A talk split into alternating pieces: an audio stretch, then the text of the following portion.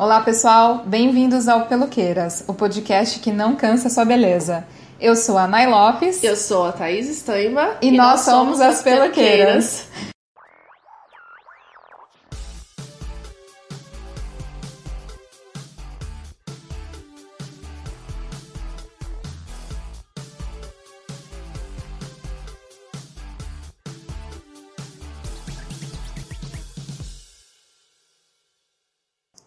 Porte de armas, Suzano, Columbine, juventude, bullying, relativização, fanatismo religioso, produtividade econômica, sexismo, revisionismo histórico, transtornos psicológicos, fake news, bolhas sociais, deep web. Como tudo isso pode estar se transformando nos primeiros capítulos trágicos de uma terceira guerra e terminar na extinção da raça humana? A gente poderia ficar por muito tempo aqui no nosso salão nas peluqueiras apenas falando do, dos desdobramentos da tragédia brasileira ocorrida em uma escola na cidade de Suzano, no interior de São Paulo, a menos de um mês do dia dessa gravação. Mas queremos convidar a todos vocês a ter um olhar mais abrangente sobre violência e o que poderia estar na pauta e projetos de ação de todos os líderes e governantes nas nações como as conhecemos hoje. Vou começar falando de uma matéria recentemente publicada pela revista Super Interessante. Vou falar de oito tragédias, pincelar oito tragédias desde 1989, que chocaram o mundo. Na creche Fabensland, na Bélgica, 2009. Na escola Ikeda, Japão, em 2001. Na École Polytechnique, no Canadá, em 1989 no Colégio Gutenberg, na Alemanha, em 2002, na Escola Sandy Hook, nos Estados Unidos, em 2012, na Universidade da Virgínia, também nos Estados Unidos, no ano de 2007, Massacre de Realengo, Brasil, em 2011, e em Columbine, Estados Unidos, no ano de 1999. Sobre Columbine, é, o massacre em escola de maior repercussão até hoje foi planejada e executada por dois jovens estudantes do Instituto Columbine. Eric Harris, de 17 anos, diagnosticado depois de como psicopata, era sociável, vaidoso e festeiro, e foi o líder da dupla. O Dylan Klebold, também com 17 anos, foi identificado como tímido, mas participativo e ainda ajudava a fazer a manutenção dos computadores da escola. Os dois entraram na escola onde estudavam e atiraram contra várias pessoas com armas compradas pela internet. O ataque durou cerca de uma hora, envolvendo armas de fogo e bombas caseiras. O mundo acompanhou o caso enquanto acontecia, assistindo os jovens aos prantos, saindo ensanguentados do colégio, enquanto pais desesperados, agentes da lei e ambulâncias os, os aguardavam do lado de fora. Além de se suicidarem, assassinaram 13 pessoas e feriram 21. O caso inspirou um debate sobre a cultura de armas no país, abordando como comentário Tiros em Columbine, de Michael Moore, e produções como o filme Elefante, do Gus Van Sant, e o seriado American Horror, Story. Vale ressaltar que este massacre foi citado em depoimentos de muitos adolescentes ao redor do mundo que posteriormente cometeram assassinatos em escolas, inclusive alguns que já estamos aqui como vocês puderam perceber, hoje o podcast é dedicado a gente falar um pouquinho sobre eh, esse massacre né, de Columbine, bem como de algumas escolas. E a gente também queria é, aproveitar para falar do filme e do livro. Precisamos falar sobre o Kevin. É, o filme é da Lynne Ransom e o livro é da Lionel Shriver. E a gente para a gente conversar sobre isso e ter mais pontos de vistas a respeito, a gente convida aqui a Simone Nunes e a Jéssica Dias, que vão também dar sua contribuição aqui para o podcast. Boa tarde, meninas! Oi, é... boa tarde! Eu vou começar perguntando aqui quem são vocês na fila do salão. é, meu nome é Jéssica, eu sou feminista, psicóloga formada pela Universidade Federal de São Carlos e especialista em terapia comportamental pela ITCR de Campinas. Eu sou a Simone, eu sou formada em letras e pedagogia, trabalho numa escola pública estadual aqui em Campinas e também sou feminista. Só. Só isso. Só isso. Bom, acho que a gente consegue ter bastante visão aqui, né, com vocês presentes, como a gente já bateu um papo antes. E acho que é legal a gente começar falando um pouquinho do, pra gente iniciar esse bate-papo, falando um pouquinho do documentário Tiros em Columbine, do Michael Moore, que inclusive foi premiado e ganhou o Oscar. A gente pode começar explanando aqui que ele começa o debate, ou desculpa, ele começa o documentário falando de, de porte de armas e como é fácil você conseguir a arma nos Estados Unidos, né? Não só naquela época, mas atualmente. Ele começa o documentário abrindo uma conta em um banco e aí, com essa conta em banco, ele ganhava um rifle, que é um negócio assim, fora da casinha. E ele até brinca, né? Porque ele fala, mas é, é, não é estranha a ideia de eu estar dentro de um banco com uma arma? Né? Então é muito interessante. É, a gente pode começar falando então de porte de armas. Quero muito ouvir vocês e o, o que, que a gente pode falar, então, a respeito de, de porte de arma? é um assunto tenso, né, gente? É tenso, é tenso. Eu acho que quando a gente pensa em porte de arma, eu fico pensando um pouco nessa questão da, é, de quem vai ter acesso a isso. Né? Então, eu me fiquei muito chocada no documentário quando ele faz uma uma comparação né, na quantidade de assassinatos que tem nos Estados Unidos, é, que são homicídios né, por armas, e com outros países. E o número é, tipo, discrepante, assim, é absurdo. De 300 assassinatos, 100 assassinatos, para 11 mil assassinatos por ano. Isso em 2002, né? Então... Certamente esse número... Quando, até é. onde esse número chegou. É. E acho que quando a gente pensa em porte de arma, a gente é, não pensa muito em que população que vai ter acesso a isso, né? Então, é uma população que está muito carente, não tem acesso à educação, não tem acesso a coisas muito básicas, assim como nos Estados Unidos, né? Que também tem uma população muito vulnerável e, e que simplesmente é, não tem ali condições de lidar com o emocional disso. Uhum. É, um pouquinho, acho. Não, não tem é, problema. É, eu acho que é bem isso que a Jéssica falou, e vamos pensar que aqui no Brasil agora a gente tem um decreto, né? É, que vai facilitar a posse, de, a posse de armas no país e ele vai diferenciar a posse do porte. É, o porte é um documento que vai dar o direito da pessoa portar, transportar a arma, enfim, munição. E o posse é uma a posse é uma autorização para manter uma arma de fogo em casa. Então é bem isso, isso que a Jéssica falou. Uhum. Quem, quem, são essas pessoas, quem né? Quem serão essas pessoas, mesmo com todos os critérios que esse decreto aponta? Quem serão essas pessoas? Uhum. Né? E lembrei o ponto que eu ia falar, que ele faz muito essa comparação dos Estados Unidos com o Canadá que é um país que também tem muitas armas, tem a questão do porte, e da posse liberado, mas que é um país que não tem essa questão de muitos assassinatos, muitos homicídios por armas.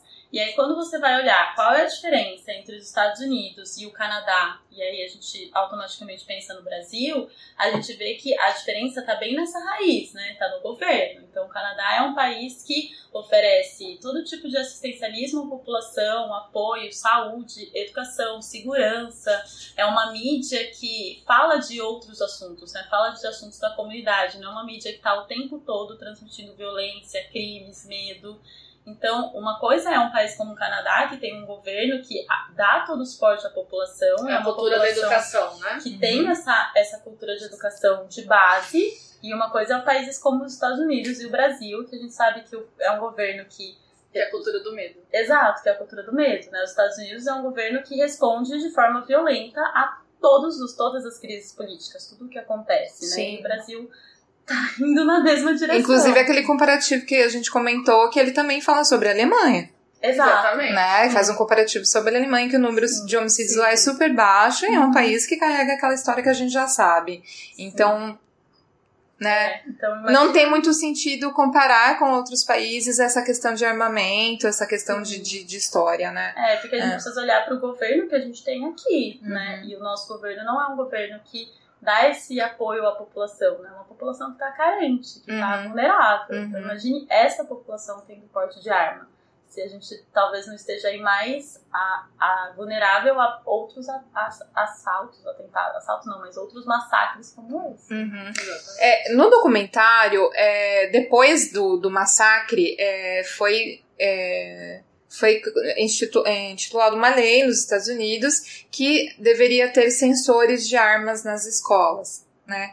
É, e aí realmente as crianças iam para a escola tendo que serem revistadas todos os dias em caso do, do, dos sensores apitassem, enfim, é uma situação muito difícil e eu queria muito que vocês comentassem a respeito disso e o que, que vocês acham é, disso lá fora e, e o que, que vocês acham se caso né, é, acontecesse isso no Brasil, se isso poderia ser um, um motivo de ajuda para que crianças não portassem armas de fogo na escola, enfim. Queria que vocês se explanassem um pouco mais sobre isso.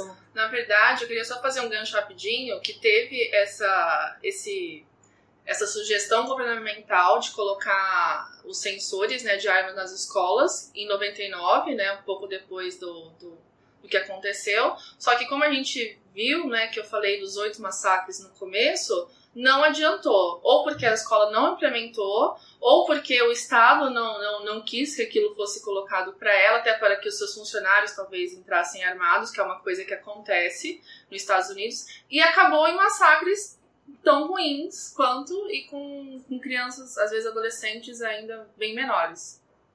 É, eu acho que essa questão do de se colocar essas Sensores. É, isso, né? eu esqueci o nome, desculpa. Imagina. Sensores de segurança, entre aspas, né? Talvez ele possa garantir a sensação de segurança. Uma polícia na escola vai garantir a sensação de segurança, ela não vai garantir a segurança. Uhum. Talvez para isso. Mas eu acho que para garantir que isso não aconteça nas escolas, eu acho que precisa ter um bom funcionamento de políticas públicas que sociais. É acho que é a primeira coisa, né? Políticas públicas sociais e educacionais. A gente é, vê um Estado aí muito ausente, um governo muito ausente em relação a isso, não há interesse. Uhum. Então eu, eu acho que a, a, talvez não, não é nem a solução, talvez o ponto para um debate qualificado é qual política pública a gente quer? Social, e educacional também. Justamente. Eu concordo com a Si e eu também fico pensando que eu entendo essa questão da sensação da segurança, mas ao mesmo tempo também são crianças que estão indo para a escola com medo, né? Também. Sim. É porque você instalar isso, você vai instalar o medo, é, né? Assim, também, olha, né? a escola não é um lugar seguro, então a gente uhum. precisa uhum. disso porque os alunos não são seguros, os funcionários não são seguros, né? Então eu acho que gera ali um, um pânico, um medo generalizado de eu não posso confiar em ninguém, nem no meu professor, nem no meu colega e em quem está aqui na escola. E acho que quando a gente pensa nessas questões de massacre, né, principalmente quando são adolescentes, quando é em escolas, o documentário passa um pouco disso também. De o quanto que é fácil você achar ali justificativas, parecem que são causas disso, né? Então, é a música do rock, que é violenta, são videogames, é bullying nas escolas, é, enfim, eles vão pensando em ali várias justificativas que são as causas, uhum. entre aspas, né? Como se fossem causas. A terceirização da responsabilidade, né? Exato. É. E sim, acho que eu concordo com a Cia. É uma questão de pensar em políticas públicas, de pensar na educação como a gente tem hoje, né? Uhum. Quando que na escola a gente vê professores ou pedagogos ou psicólogos ou agentes escolares conversando com os alunos sobre então essas coisas, sobre estabilidade emocional, sobre bullying, sobre lidar com emoções, sobre é, comunicação não violenta, sobre como lidar com conflitos, não tem. Né? Uhum. Né? E aí, de repente, é muito fácil ir lá e culpar o videogame. É, no tempo todo no documentário, né, eles realmente vão buscar o Matrix, que era um filme que os meninos assistiam, e depois eles foram se vestindo com aquelas roupas, aqueles, aquele dress code, enfim. Aí depois vão culpar o Melly Manson por conta Sim. da música, inclusive que ele era trilha do Matrix uhum. também, então vão culpar o estilo de, e o que o Melly Manson propaga em suas músicas, culpam os videogames uhum. também, tem a questão do bullying que você falou, uhum. Mas assim, é, é o que a gente, o que eu acabei de falar. É, um deles era vaidoso e festeiro, por exemplo. Sim. Então, assim, é, a gente fica pensando que tipo de bullying que é, que é isso também, que justifica esse tipo de coisa, né? Então, o tempo todo, é, como o Manson falou na entrevista, né, que é muito importante ressaltar, é que ele fala que é muito mais fácil a gente buscar essas brechas e buscar essa culpa do que o próprio governo, obviamente, se culpar por conta disso, como políticas públicas, como você falou, entendeu? E o que, que influencia mais um, a população, né? Uma música de rock que algumas pessoas escutam ou o governo, a forma como o governo age, a forma como a mídia notifica. Exatamente, exatamente. Eu queria perguntar para si, em especial, é, como está a nossa situação na escola pública atualmente, é, né? É, porque assim, é, como a gente está falando de Columbine, Columbine é, é uma escola pública, enfim, é, e claro, são padrões diferentes do que os nossos, né? Mas eu queria um pouquinho que você me contasse hoje como, tá, como estamos na situação na escola pública hoje. Como estamos em termos de políticas públicas, de profissionais atuantes ou não, e os nossos alunos. É, eu, eu Vou, vou rir para não chorar, porque tá bem problemática a situação. Mas eu acho que eu vou falar da minha realidade, né, da onde eu atuo, que é uma escola de periferia. E... Você é coordenadora, né? Isso, sou professora coordenadora uhum. dos anos finais, né, que é sexto ano, nono ano. E o que eu percebo... Os anos finais são anos incríveis? Mais ou menos. Só na série, né? Só na série? Só na série. Kevin Arnold, toda aquela coisa. Uhum. Eu adorava os anos incríveis, era bem legal. Uhum. É, eu acho que nós estamos muito vulneráveis. Vulneráveis de, em relação a tudo. Segurança, é, pobreza... Enfim, eu, eu tenho, a gente tem alunos que que vão para a escola mesmo para comer, né? Isso é até bom, é bom, né? Ir para a escola para comer. Que é, bom que tem. Que bom que tem. O alimento, tem né? Alimentos, é, que bom que tem. A gente não é farinha? Teve, é, a gente Mas teve... não é a farinha, né? Não, não. Por enquanto, Por enquanto não. É arroz. É uma comida, uma comida maravilhosa que as meninas lá fazem para os alunos. Mas eu acho que a escola está muito vulnerável, o professor está vulnerável, a, os pais vulneráveis, os alunos é, é difícil formar a pessoa.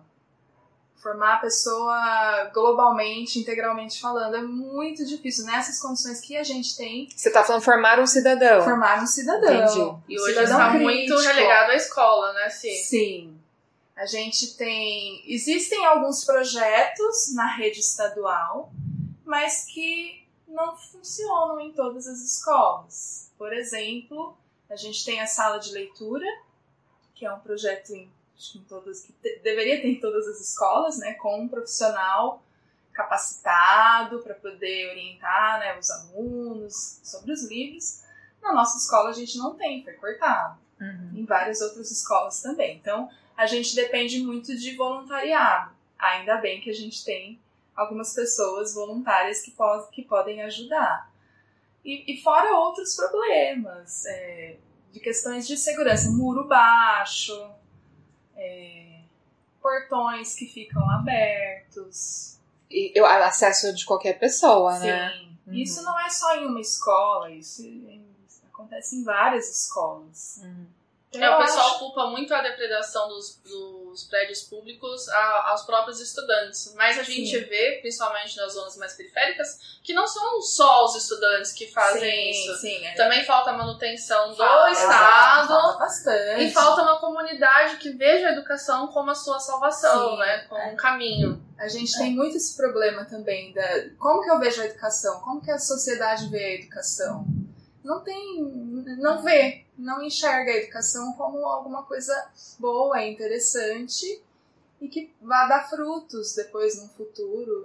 A sociedade não, na sua maioria não enxerga. E o quanto jeito. e o quanto é a participação da comunidade junto à escola? Na sua, por exemplo. Então, lá onde eu atuo, onde eu trabalho, a gente tem uma participação regular, Uhum. é, mais em reunião de pais. É.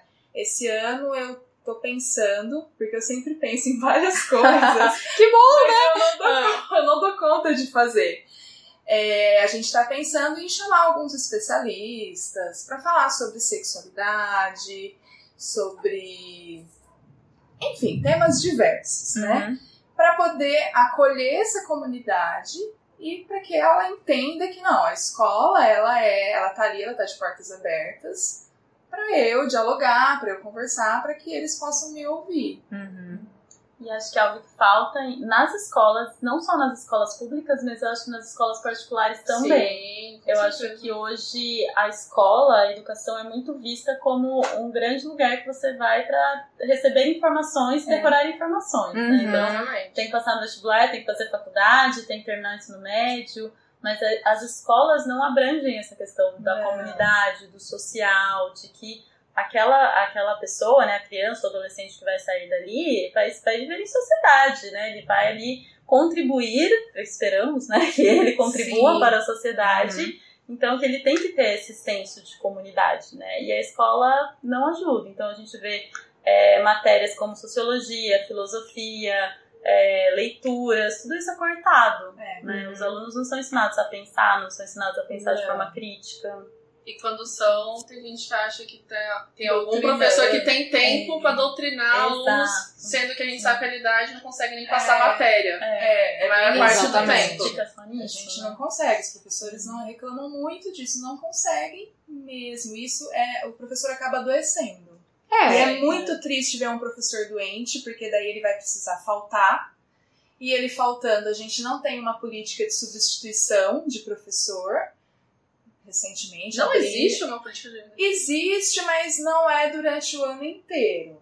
Às vezes a gente fica sem professor, as aulas elas são encaminhadas para atribuição, porém não tem professor, não tem. Aí, não tem corpo, né? Não É, tem não, gente. não tem. Então, se, se eu sou professor e, e tenho algum problema hoje e falta amanhã, pode, ser que essa aula não seja substituída mesmo. Sim, ela não será substituída. Uhum.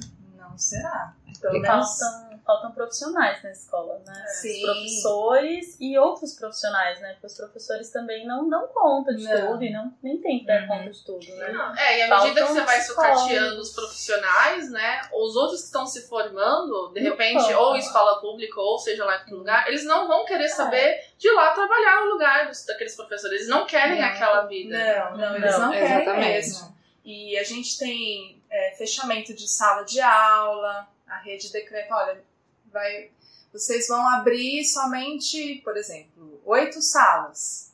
Ficam duas salas ociosas. E aí o que, que acontece? Superlotam as outras salas. Uhum. E aí, para você tentar reabrir, é, é muito difícil isso. Então, a gente precisa chamar a comunidade para poder também pensar junto nessa questão. Uhum. O que fazer? Uhum. O que, que a gente pode fazer? Abaixo assinado, chamar a mídia? Não sei. É difícil. É, ainda, ainda pegando esse gancho para falar de Columbine, é, bom, a gente sabe né, que os estudantes foram né, para a escola armados. Né? Claro, foram com armas de fogo. Mas se hoje, na sua realidade, você se depara com um jovem que vai armado para a escola, seja de qualquer coisa, qualquer instrumento, como que é o processo? Como que se dá o processo? Como que se dá a abordagem? Queria que você falasse um pouco mais sobre isso. Tá, a gente teve alguns casos lá na escola. O ano passado eu tive é, um aluno que levou uma arma falsa. Eu quase morri do coração. Ai, uma arma falsa? É, uma arma, é, um, é um esporte, Ah. eu não vou me lembrar o nome. mas Se eu me lembrar depois eu falo. E aí a gente teve casos Eu, também. é Airsoft. Airsoft. eu sei. Ai. Muito Ela- obrigada. Ela é bem parecida mesmo com uma arma e Gente, ela tem umas bolinhas pequenininhas, assim, que, que até machuca, real. Assim, se você tá muito perto e se Ah, atinge na pessoa, machuca mesmo. Mas Ah, é pra não, usar conhecia. locais de É, brincar. exato. É tipo um paintball. Paintball. Ah, só que tá. É diferente. Ele é Entendi. uma arma diferente, tem umas bolinhas pequenininhas que não E a munição é nada. diferente É, também. exato. Ah. Mas- Só que, né, se você leva para outros ambientes, Qual que é o objetivo desse brinquedo? Ah, Fica, fica no ar aí, aí fica no ar. aí Fica a pergunta.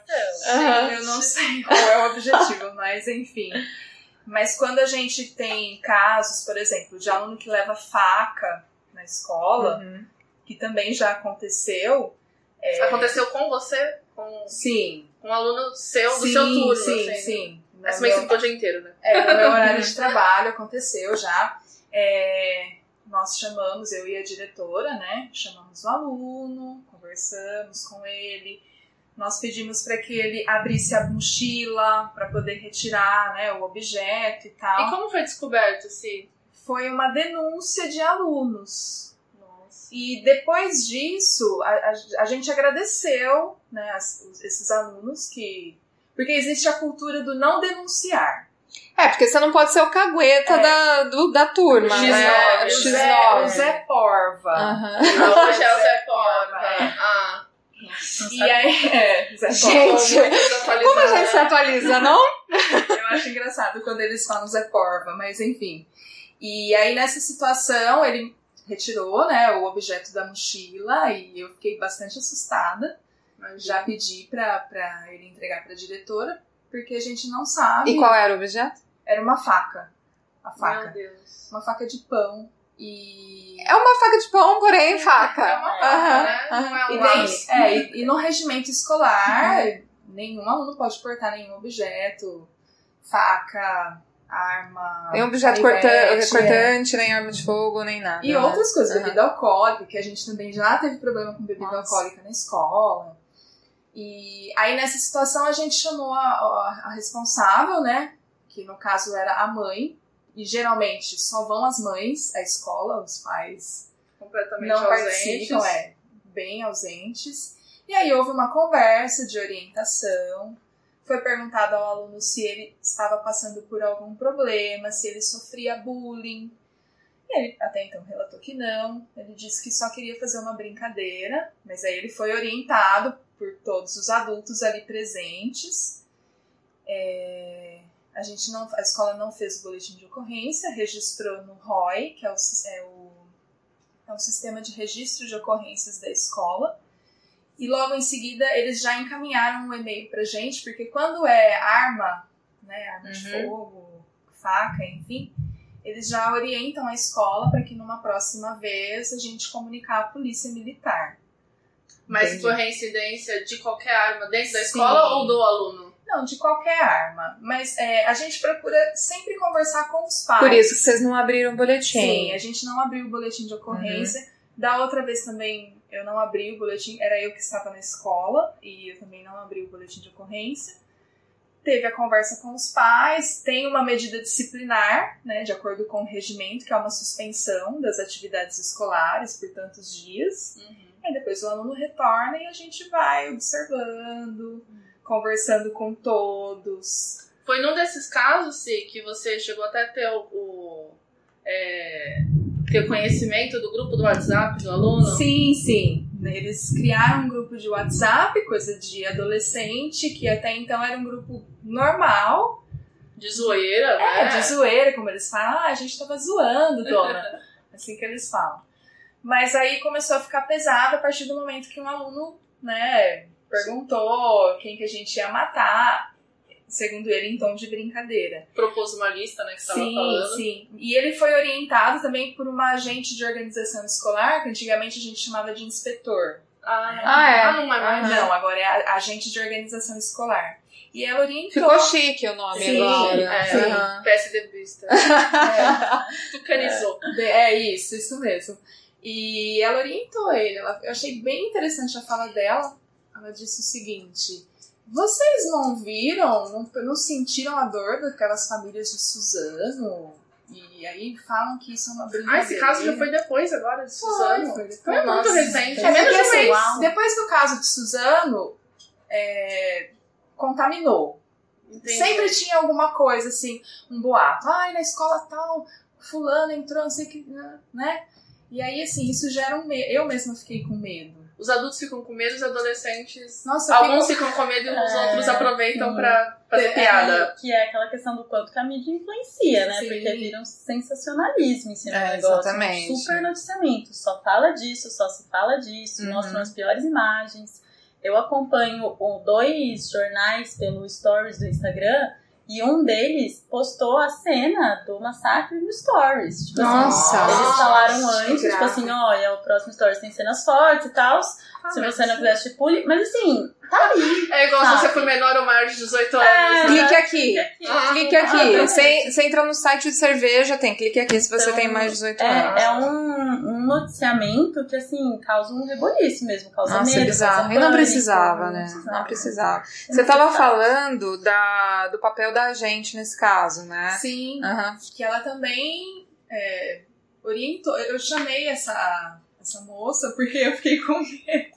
Eu fiquei com medo da situação Uhum. e só estávamos eu e a diretora, né? Uhum. Eu falei, ai, vamos chamar mais alguém para participar da conversa. E aí ela deu essa orientação, achei muito legal, muito pertinente. E aí agora, né, quando ele retornar à escola, a Uhum. gente vai, vou conversar mais com ele. E não só com ele, né? Com todos, Com né? todos. Sim, aproveitando que tipo de orientação você tinha pra lidar com esse tipo de. É, porque você falou que você que não ficou é a com que medo. acontece, né? Já aconteceu com a arma de brinquedo, Sim, né? é, são casos, é, são casos bem. Airsoft. É, airsoft. Isso. Uhum. São casos bem esporádicos, é bem difícil acontecer. Acontece mais com bebida. Bebida alcoólica a gente tem uma recorrência um pouco maior. E qual que é a orientação pro caso de bebida também? A gente registramos os pais. Aham. É, casos de bebida, droga também, já aconteceu da gente pegar droga, maconha e. Se a gente chama os pais e chama a polícia, a gente tem que ir pro DP. Você tem que deixar a escola. Sim, isso já aconteceu. Então, às vezes, eu, a gente até evita fazer o boletim de ocorrência por essa questão, senão a escola vai ficar sozinha. Mas tem a questão daquela, da conversa, da orientação, que é o que é orientado, né, pela prática restaurativa e tudo mais. Mas é, já aconteceu de, de eu ir para delegacia com a diretora da escola. Deixar a escola, os outros, todos os outros alunos lá. Quem, presen- quem presencia a cena Precisa ir precisa depois, ir no caso. para a delegacia. Então, é que você falou do medo, né? Quando a Sim. gente tem medo, o medo também tá atrelado à insegurança e despreparo, Sim. né? Então, como que é o preparo hoje, como a Thaís perguntou, falou pra vocês, qual é o preparo, se tem ou não, que tipo de, de pessoas que lidam com isso, Tá. quem, quem aborda esse tema? Sim, na, na rede estadual a gente tem o, o programa do professor mediador, né? Acho que está desde 2013 ou 2014. Mas eu acho que não são não está esse, esse programa não está em todas as escolas, não, não tenho certeza. É, todo ano tem alterações de resolução, ai, tira, coloca, não vai ter mais. Mas lá na escola a gente tem o professor mediador, só que é, pelo, pela carga horária dele, ele não fica todos os dias na escola. E ele é o responsável, né? Na verdade, assim, todos são professores mediadores, né? Mas a gente tem uma referência dentro da escola que, que faz esse trabalho.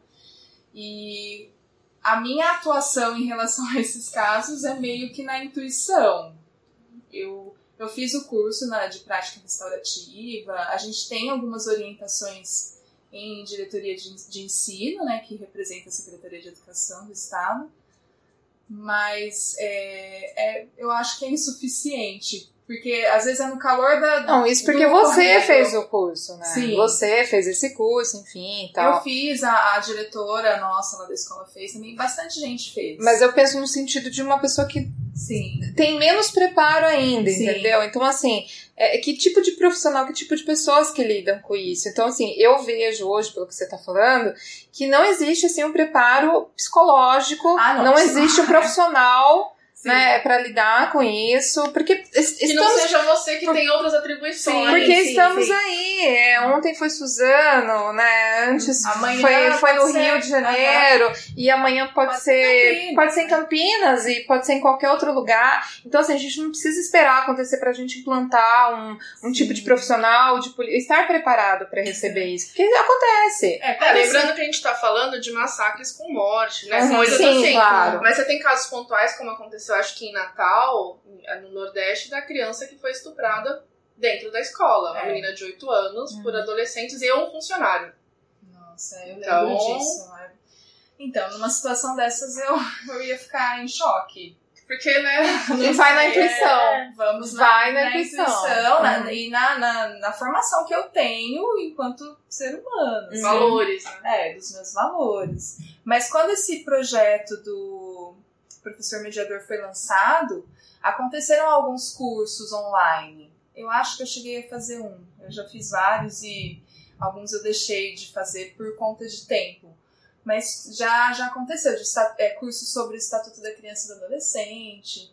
Mas mesmo assim, eu acho que ainda é insuficiente. Uhum. Ainda falta muita é, coisa. pelo tipo de coisa que a gente tá falando, sim, sim eu acredito que sim. Eu acho que cai na questão de política pública mesmo. E no caso, tá atribuindo tudo a você, né? Sim, é. Mais uma vez, a escola é responsável Sim. da criação do, da criação e responsabilidade uhum. da, das Sim. crianças e adolescentes, sendo que você é. vê eles por um período. Sim, e, e recai também no professor, Sim. muitas vezes. Ah, o professor não dá, não dá conta de trabalhar empatia? Não dá conta. Ele vai dar conta. Querido. Ou ele dá matéria ou ele sempre faz o trabalho é. de um psicólogo. É, é, é, bem isso. E aí ele não tem né, nenhuma, nenhum preparo. Com 50 alunos. Pra dar conta disso. Com sala cheia, carga de horária máxima, Exato, porque você precisa adicionar ah, currículo. Sim, a gente, tem. É, e você sim. precisa adicionar financeiramente também. Então, logo você tá com a carga de horários, a grade, sua grade cheia. Difícil, é, né, é gente? É difícil porque os pais não se envolvem muito também. Né? Uhum. Os pais não vão até a escola. Não, é muito difícil. É, é bem complicado. Isso acontece dentro do seu.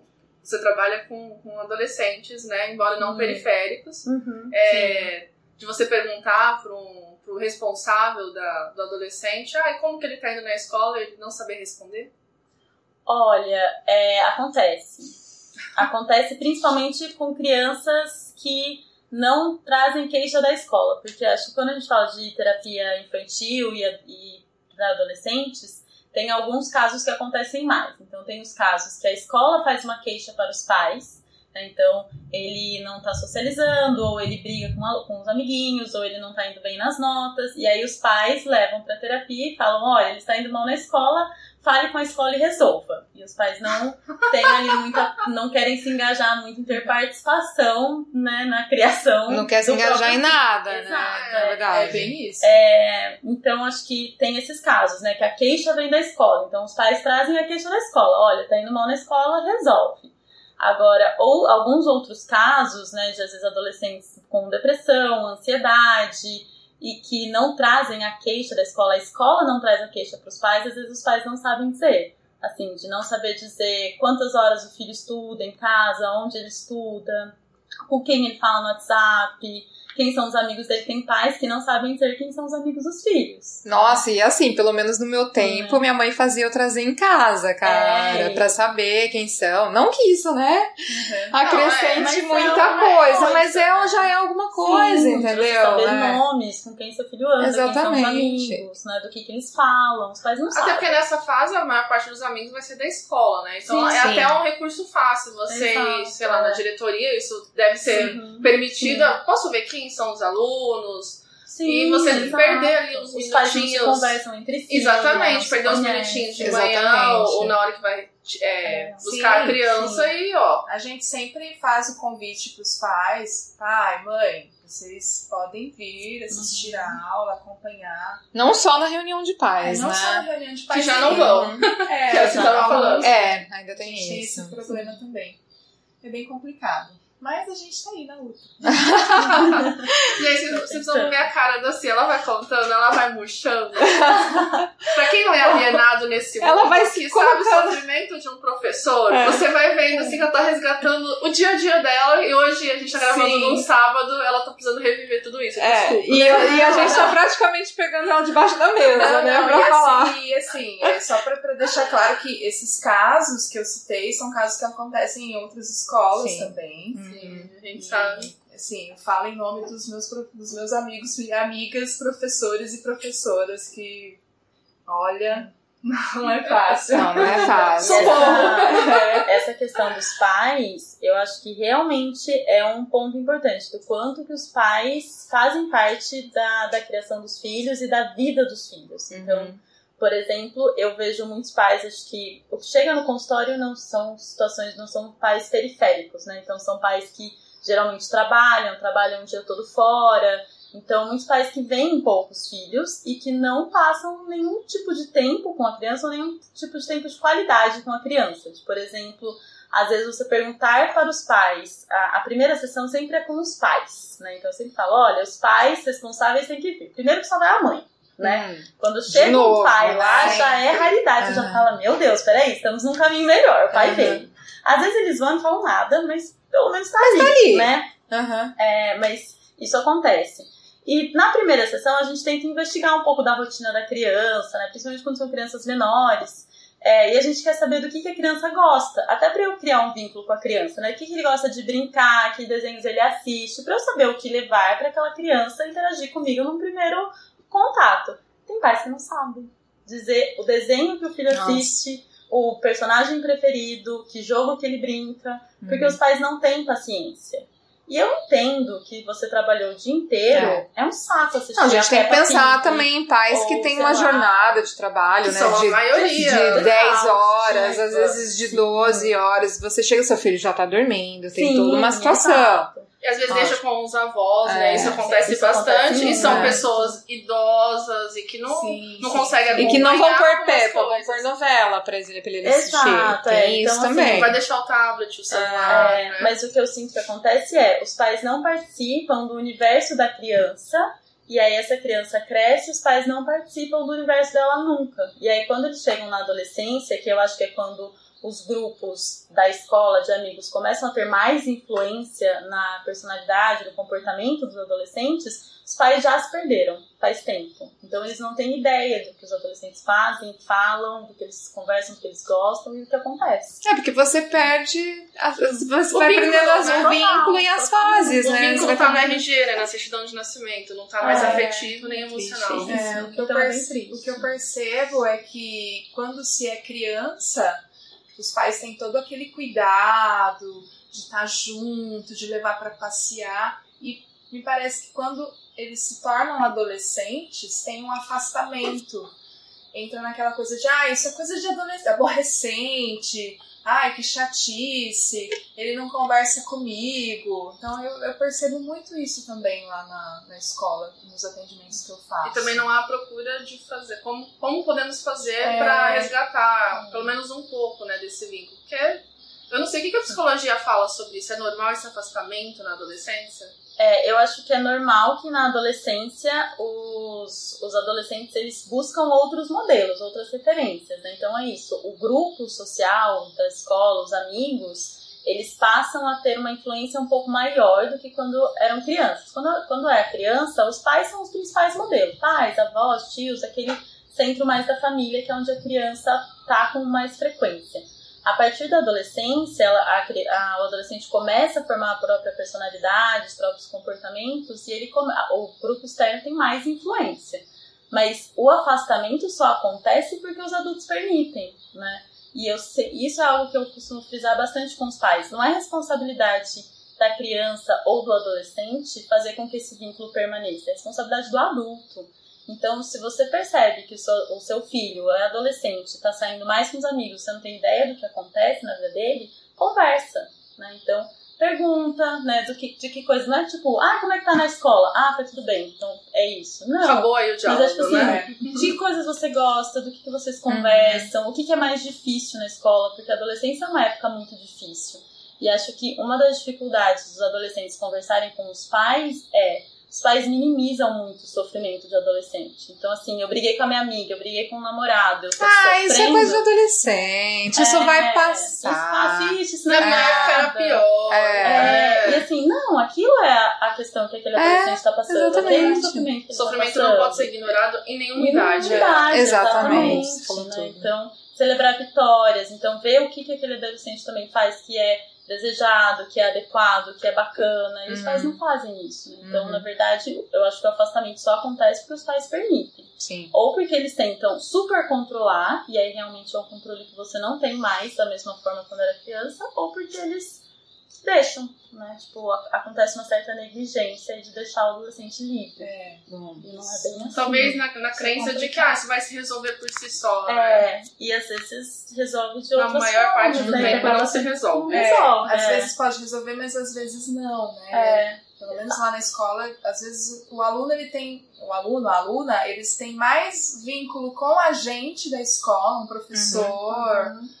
Até uma agente de organização escolar, uma merendeira, do que com os pais. Sim, É. exatamente. Bom, ainda sobre o documentário, é, eu queria que vocês falassem aqui o que mais alguma coisa do documentário ou o que mais chocaram vocês assim no documentário, porque para mim assim o mais chocante foi assim o acesso ao, ao, realmente o acesso às armas para mim assim foi uma coisa assim bizarra. Sim. Né? Você tinha comentado uma outra questão também. É, eu acho que o que me chocou muito foi essa questão dos números. Uhum. Que, que eu me lembro, assim, de que pra mim foi muito chocante. Da Uhum. quantidade. E tem aquele de... compara... lembra que a gente conversou sobre o comparativo dos negros também, né? Daquela Sim, questão dos negros também que eles É. levantam isso no documentário É, também. isso foi o que me chamou a atenção também, além do massacre, mas eu achei que isso me chamou muita atenção, porque é pra gente refletir, né? Se a gente tá na rua e vê uma pessoa, um homem negro e um homem branco, você vai ter medo de quem? Uhum. Né? O que, que a mídia mostra pra gente, né? Exato, que a Jéssica é. tinha comentado Evidencia, antes né? É. Ela evidencia. Acho que é a questão do racismo estrutural, né? Sim, e no documentário isso aparece, né? Tem, Sim. tinha um programa, não sei se existe ainda, chamado Cops, Uhum. e ele É. mostrava só a polícia é, com homens negros. Abordando Isso, homens abordando negros, homens né? negros. sendo extremamente violenta, né? E eu acho que isso tem um peso, e é- isso acontece muito aqui no Brasil também, né? Dessa essa associação que a gente faz da questão do racismo. E isso afeta diversas áreas. Tem um estudo, eu não vou me lembrar quem fez, que organização fez, mas fez um estudo com profissionais de RH sobre essa questão do racismo. Então, eles ficavam numa sala e eles eram era apresentado para eles fotos de pessoas com, fazendo alguma ação e eles tinham que descrever o que eles estavam vendo. Hum. Então, por exemplo, eles viam um homem Ah, branco sei. correndo, né, numa posição de corrida, eles falavam: "Ah, ele está atrasado". Ele tá Treinando. é, uma coisa assim. É. Eles viam um homem negro, ele tá fugindo. Nossa. Ele É está correndo da polícia. Péssimo, é. Ou, por exemplo, você via uma mulher branca mexendo no jardim, ah, ela estava cuidando das suas flores. Se era uma mulher negra, ela era jardineira. E é uma questão que é tão estrutural que pega Uhum. em profissionais de RH, né? Uhum. Que fazem avaliação do comportamento de pessoas ali para uma Sim. entrevista. Então, é muito sério, né? Não, Demais. complicado. Eu acho que uma coisa que a gente pode levantar no documentário também, que na verdade não está no documentário, mas foi pós, foi o livro que a mãe de um deles escreveu. Sim. E aí a gente conversou sobre isso, né? E, e no livro eu acho que, acho que serviu como um desabafo para ela, né? Para explicar tudo, para dizer. Eu não sei se, se está atrelado a alguma culpabilização dela com ela mesma. Enfim, então eu acho que é um bom gancho pra gente ir pra Precisamos Falar sobre o Kevin. É. E como minha amiga aqui, minha colega, minha parceira disse, minha amiga, é, precisamos falar sobre os Kevins. Os Os Kevins, né? E eu acho que vai um pouquinho além, assim. Eu acho que precisamos falar sobre os Kevins, precisamos falar com os Kevins Uhum. e precisamos falar com as mães dos Kevins e dos Exato. pais, sabe? Eu acho que precisamos falar. É um negócio que nunca é falado e a gente precisa.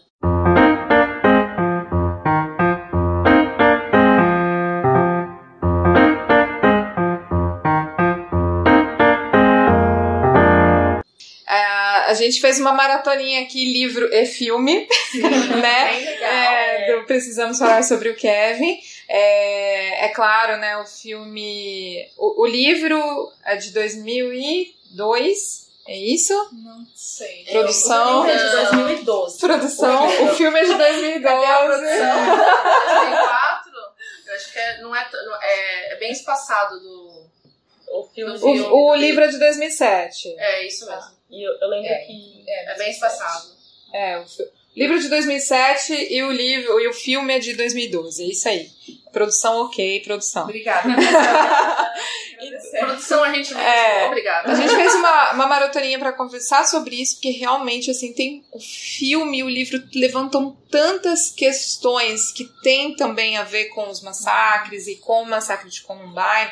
E a gente se reuniu aqui justamente pra pra falar sobre isso. Então, pegando um gancho do que a gente já estava falando, né, sobre documentário, é culpabilização da mãe. A gente começa por aí. né? Principalmente da mãe. É. É, Sim. principalmente Da mãe, da avó, da tia que tá ali pra Da cuidar. mulher, né? Da né? mulher. Uhum. É sempre a puta, nunca a porra, né? Não. É. Sempre é. Exatamente. Então, assim, bom, pelo menos no, no filme, né, a gente começa a gente começa conhecendo um pouquinho da, da personagem Eva, que é a mãe do Kevin, até, até ela ficar grávida, até depois pós-gravidez, a relacionamento dela com o filho criança, não, com o filho neném, depois com o filho criança, depois com o filho adolescente, até acontecer, enfim, então já tenho que informar antes de tudo aqui que esse o livro, tanto o livro como o filme, vai ter spoiler. Eu não sei se a gente já pode, pode chamar um filme que foi lançado em 2012 é, de spoiler. spoiler. Não né? sei se é mais spoiler. É Colombi, né? É, 20 anos. Mas assim, é, não tem como, mas assim, é bom avisar, porque de repente tem alguém ainda que não assistiu o filme, não leu o livro, não quer não saber. Não vai estragar a sua experiência. Né? né? Então, é assim, tão perturbador quanto. Não vai estragar, mas a gente é importante a gente ressaltar, né? Então, assim, aí a, ainda no filme filme mostra, né, como que foi ela lidar com o massacre que o Kevin uhum. fez na escola e depois da, da, do relacionamento dela com ele já preso, né, e aí depois até o final.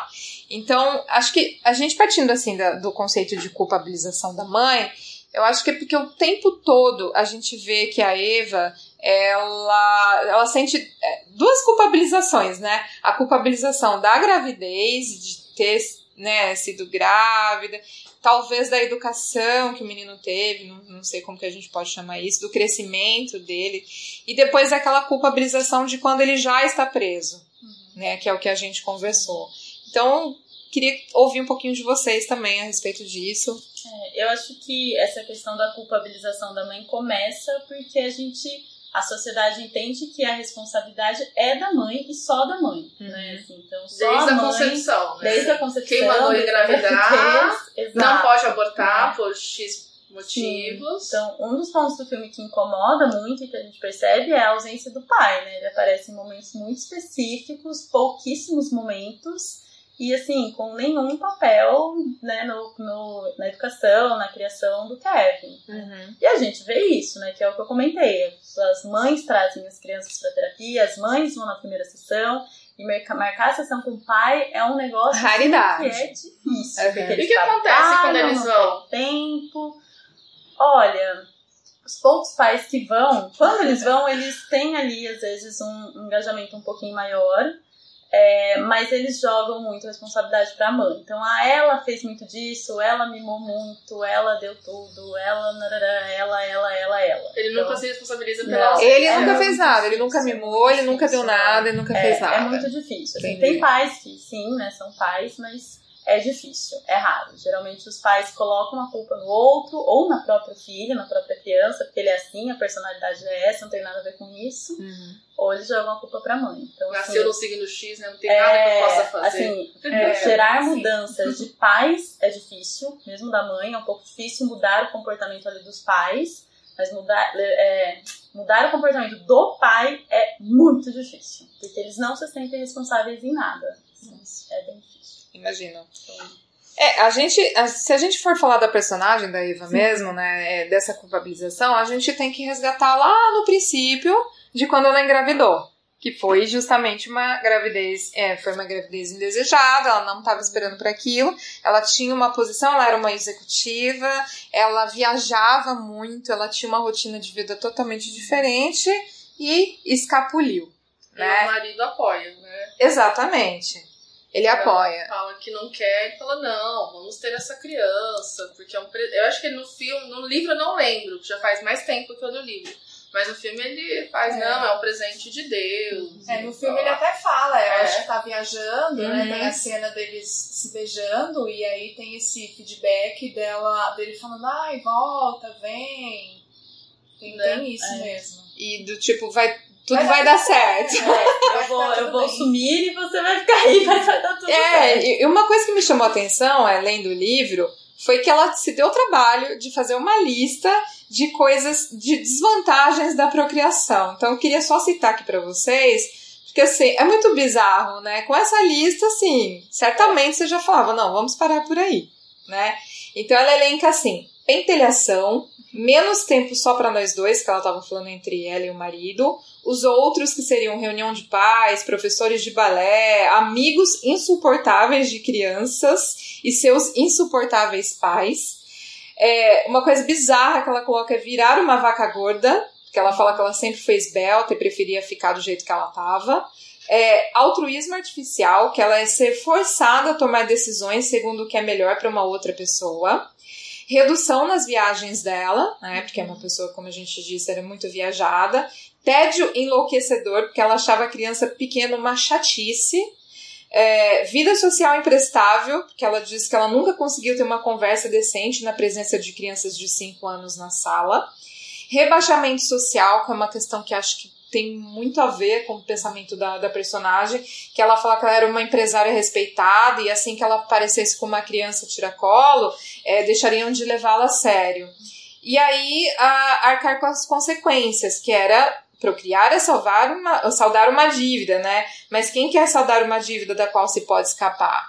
Tudo indica que mulheres sem filhos escapam impune e furtivamente. Além do mais, de que adianta pagar uma dívida para o criador errado? Então, ela elenca uma série de questões que acho que são tão bizarras, mas que podem acontecer em algum momento, que você se descobre grávida e tal, que eu acho que ali ela já tomou uma decisão acho que nessa, nessa lista ela já uhum. tinha uma é. decisão, né? mas ela de, decidiu seguir adiante. Então acho que a culpabilização de quem ela se transformou no decorrer do filme e do livro vem justamente pelo fato dela ter dela ter, dela ter tido essa criança. Né? Uhum. Não falo que não tô dizendo que justifica, Sim. que é plausível, nem nada disso, mas vem de uma, uhum. de uma culpabilização. É, eu acho que é, existe uma no imaginário da sociedade, das pessoas, de que a mulher ela tem que ser mãe uhum. e não que eu não quero dizer que o problema está na maternidade de forma alguma.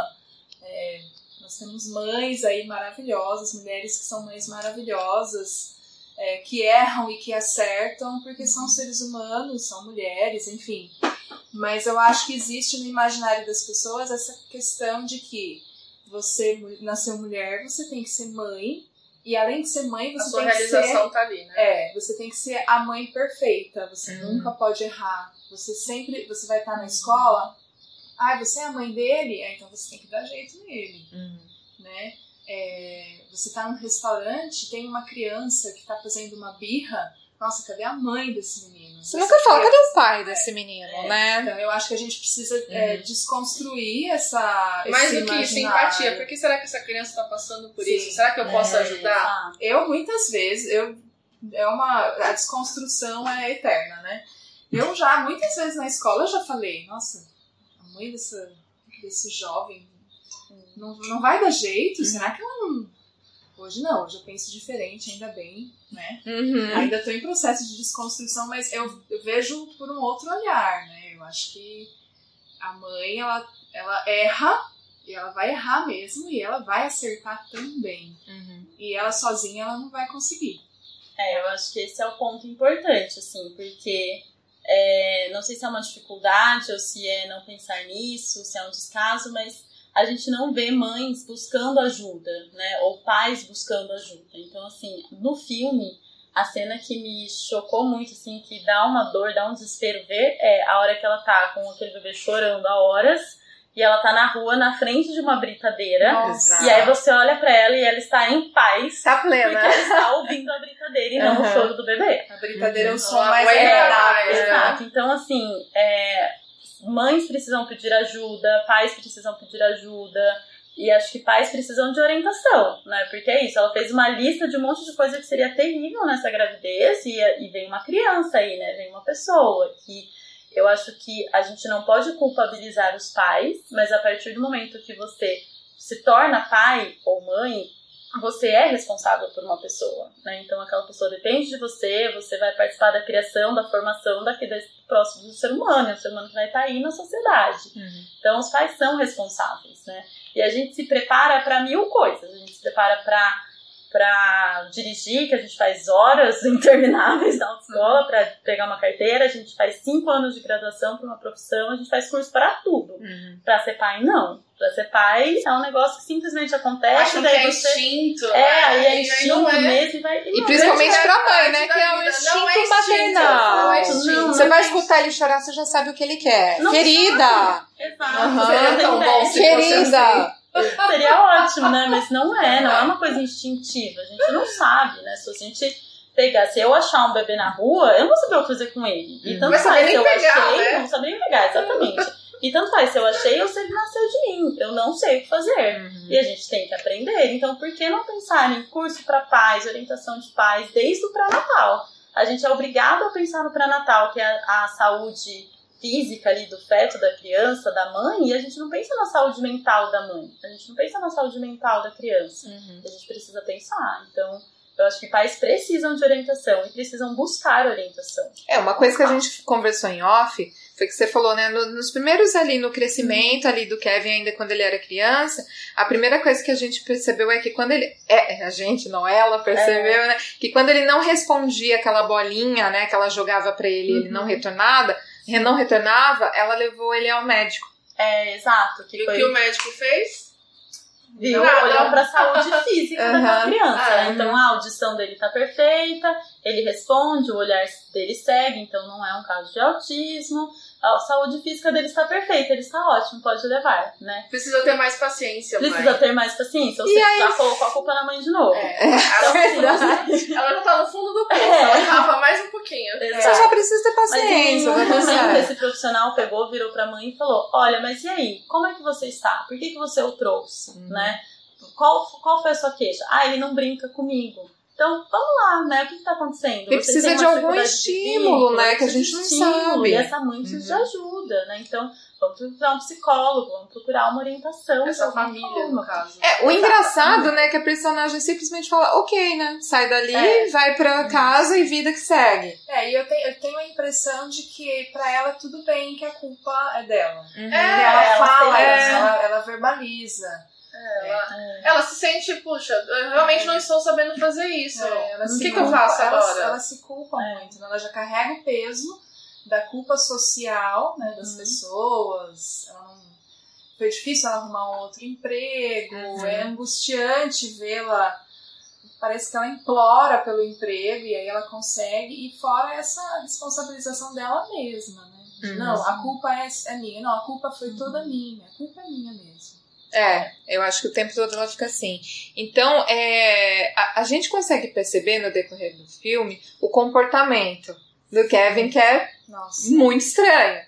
Né? Ele, ele é uma criança já que ele tem um comportamento diferenciado, e uma coisa que eu tinha comentado com a Tá é que ele sabe o que ele tá falando. Mesmo criança, ele fala, Sim. ele é firme nas palavras, ele sabe o que ele tá falando, e ele fala pra doer, pra chocar. Né? E aí ele vai se tornando, né? Ele vai se formando como adolescente, ele vai tendo, tendo esse tipo de comportamento. E muitas coisas que aparecem no filme, é, a mãe consegue enxergar esse comportamento, né? Só que em momento algum, como a gente já falou, Ele ela não procurou. esconde dela. É, Ele é a- ela é a única pessoa pra quem ele não É. esconde nenhum sentimento. Exatamente. E, e em momento algum ela procura ajuda, mas o que eu queria falar era justamente sobre o comportamento, né? Que desde pequeno ele já tinha um compor- comportamento diferenciado e quando ele foi crescendo, ele foi mudando e aí ele se tornou esse jovem que a gente percebeu que machucou a irmãzinha, não machucou, né, diretamente, mas possibilitou que ela se machucasse. Arquitetou um plano. Arquitetou É. um plano, exatamente. É,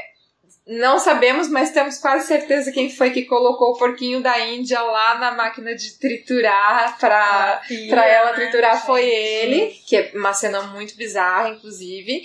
Então, assim, é, o que eu queria perguntar pra vocês é em que momento, ou por meio de que sinais que a gente consegue enxergar que o seu filho tem um comportamento diferenciado? Uhum. É, eu acho que é bem essa questão do comportamento, né? Acho que quando a gente pensa no filme do Kevin, vem muito essa questão da, do organismo, né? De, ah, é um psicopata, é uma questão de psicopatia, ele é assim, ele é mal. E na verdade não, vamos olhar para o comportamento do Kevin, né? Ele pode até ter sido em algum momento seria diagnosticado com um transtorno de personalidade antissocial, mas que ainda assim a gente olha para esse diagnóstico acontecer, a gente tem que olhar para os comportamentos dele, né? Uhum. Então eu acho Existe que um diagnóstico, existe alguma coisa pra ser feita. Se Exato. feito o diagnóstico. É, sim, mas que eu acho que não é uma questão de ele nasceu assim e é isso e é isso para sempre. Uhum. né? Então é, é importante a gente pensar que desde, a, desde bebê, desde que ele nasceu, desde a primeira infância, O Kevin em nenhum momento teve modelos ali de afeto, de carinho. Em nenhum momento ele foi ensinado a ser sensível ao outro, a pensar no outro, a cumprir uma regra. Ele nunca teve uma consequência dos atos dele. Né? Então, a mãe sempre viu comportamentos dele, nele que ela achava que não era, não era bom, não estava legal, e ela não colocava nenhuma consequência ali para ele, né? Uhum. As únicas consequências que ela colocou foram ah, consequências punitivas, consequências agressivas, uhum. como você vê naquela cena que ela não aguenta mais e ela joga ele no chão. Nossa, essa cena é muito forte, né? Ele, né? Que ela quebra o braço dele, né? Exato, né? sem é querer. Forte, né? E ele vê... não chora, né? Ah, não, ele é, é assim, ele é, ele é uma criança muito diferenciada. Eu acho que pode ter uma relação orgânica pode ter uma questão orgânica, mas essa parte comportamental daquilo que ele foi aprendendo, as consequências que ele foi exposto, o ambiente que ele estava, tem uma influência muito grande. Uhum. Né? Então, imagine se na, na, primeira vez que ele fez uma questão que ela achou inadequada, por exemplo, quando ele é, jogou lá, sujou todos os mapas ah, é dela, que foi tipo, poxa, ele descobriu uma coisa que era importante para ela. Ela não falou nada. Ela ficou brava, ela ficou claramente chateada, mas ela não falou nada. O pai foi lá e deu atenção. E Conversou disse que tá com tudo ele. bem, porque foi sem querer. E o pai ainda veio e falou assim: ó, ele pediu pra te dizer desculpa, é, mas ele, ele, ele, levou exatamente ao pé da letra é. que ela falou que, que, que cada um uhum. tem um quarto de acordo com a sua personalidade. Isso. E é. ele fala, é muito sensacional Sim. essa é. cena, que ele fala: eu desculpa, eu só queria colocar a minha personalidade. É. Então, ou seja, ele né? Pintou, destruiu, tudo, destruiu todo o quarto mãe, dela, né? né? É. Em nenhum momento ela sentou com ele e explicou, tipo, olha, né? Imagine se fosse com você, imagina se esse fosse o seu quarto, como uhum. você se sentiria, isso não pode. Né? Em nenhum momento isso aconteceu. Então eu acho que dá para perceber, eu acho que as crianças têm ali comportamentos que os pais entendem que são indesejados para a sociedade, são que a gente considera inadequados, né? E os pais precisam, então, dar consequências para o filho, mas que sejam consequências que ensinem, né? Uhum. Então, quando meu filho faz algo que é adequado, eu vou ali dar uma consequência positiva. Não simplesmente punir, carinho, né? Não, não violência, né? Exato, não consequências violentas, né? Mas conversar, ter uma orientação.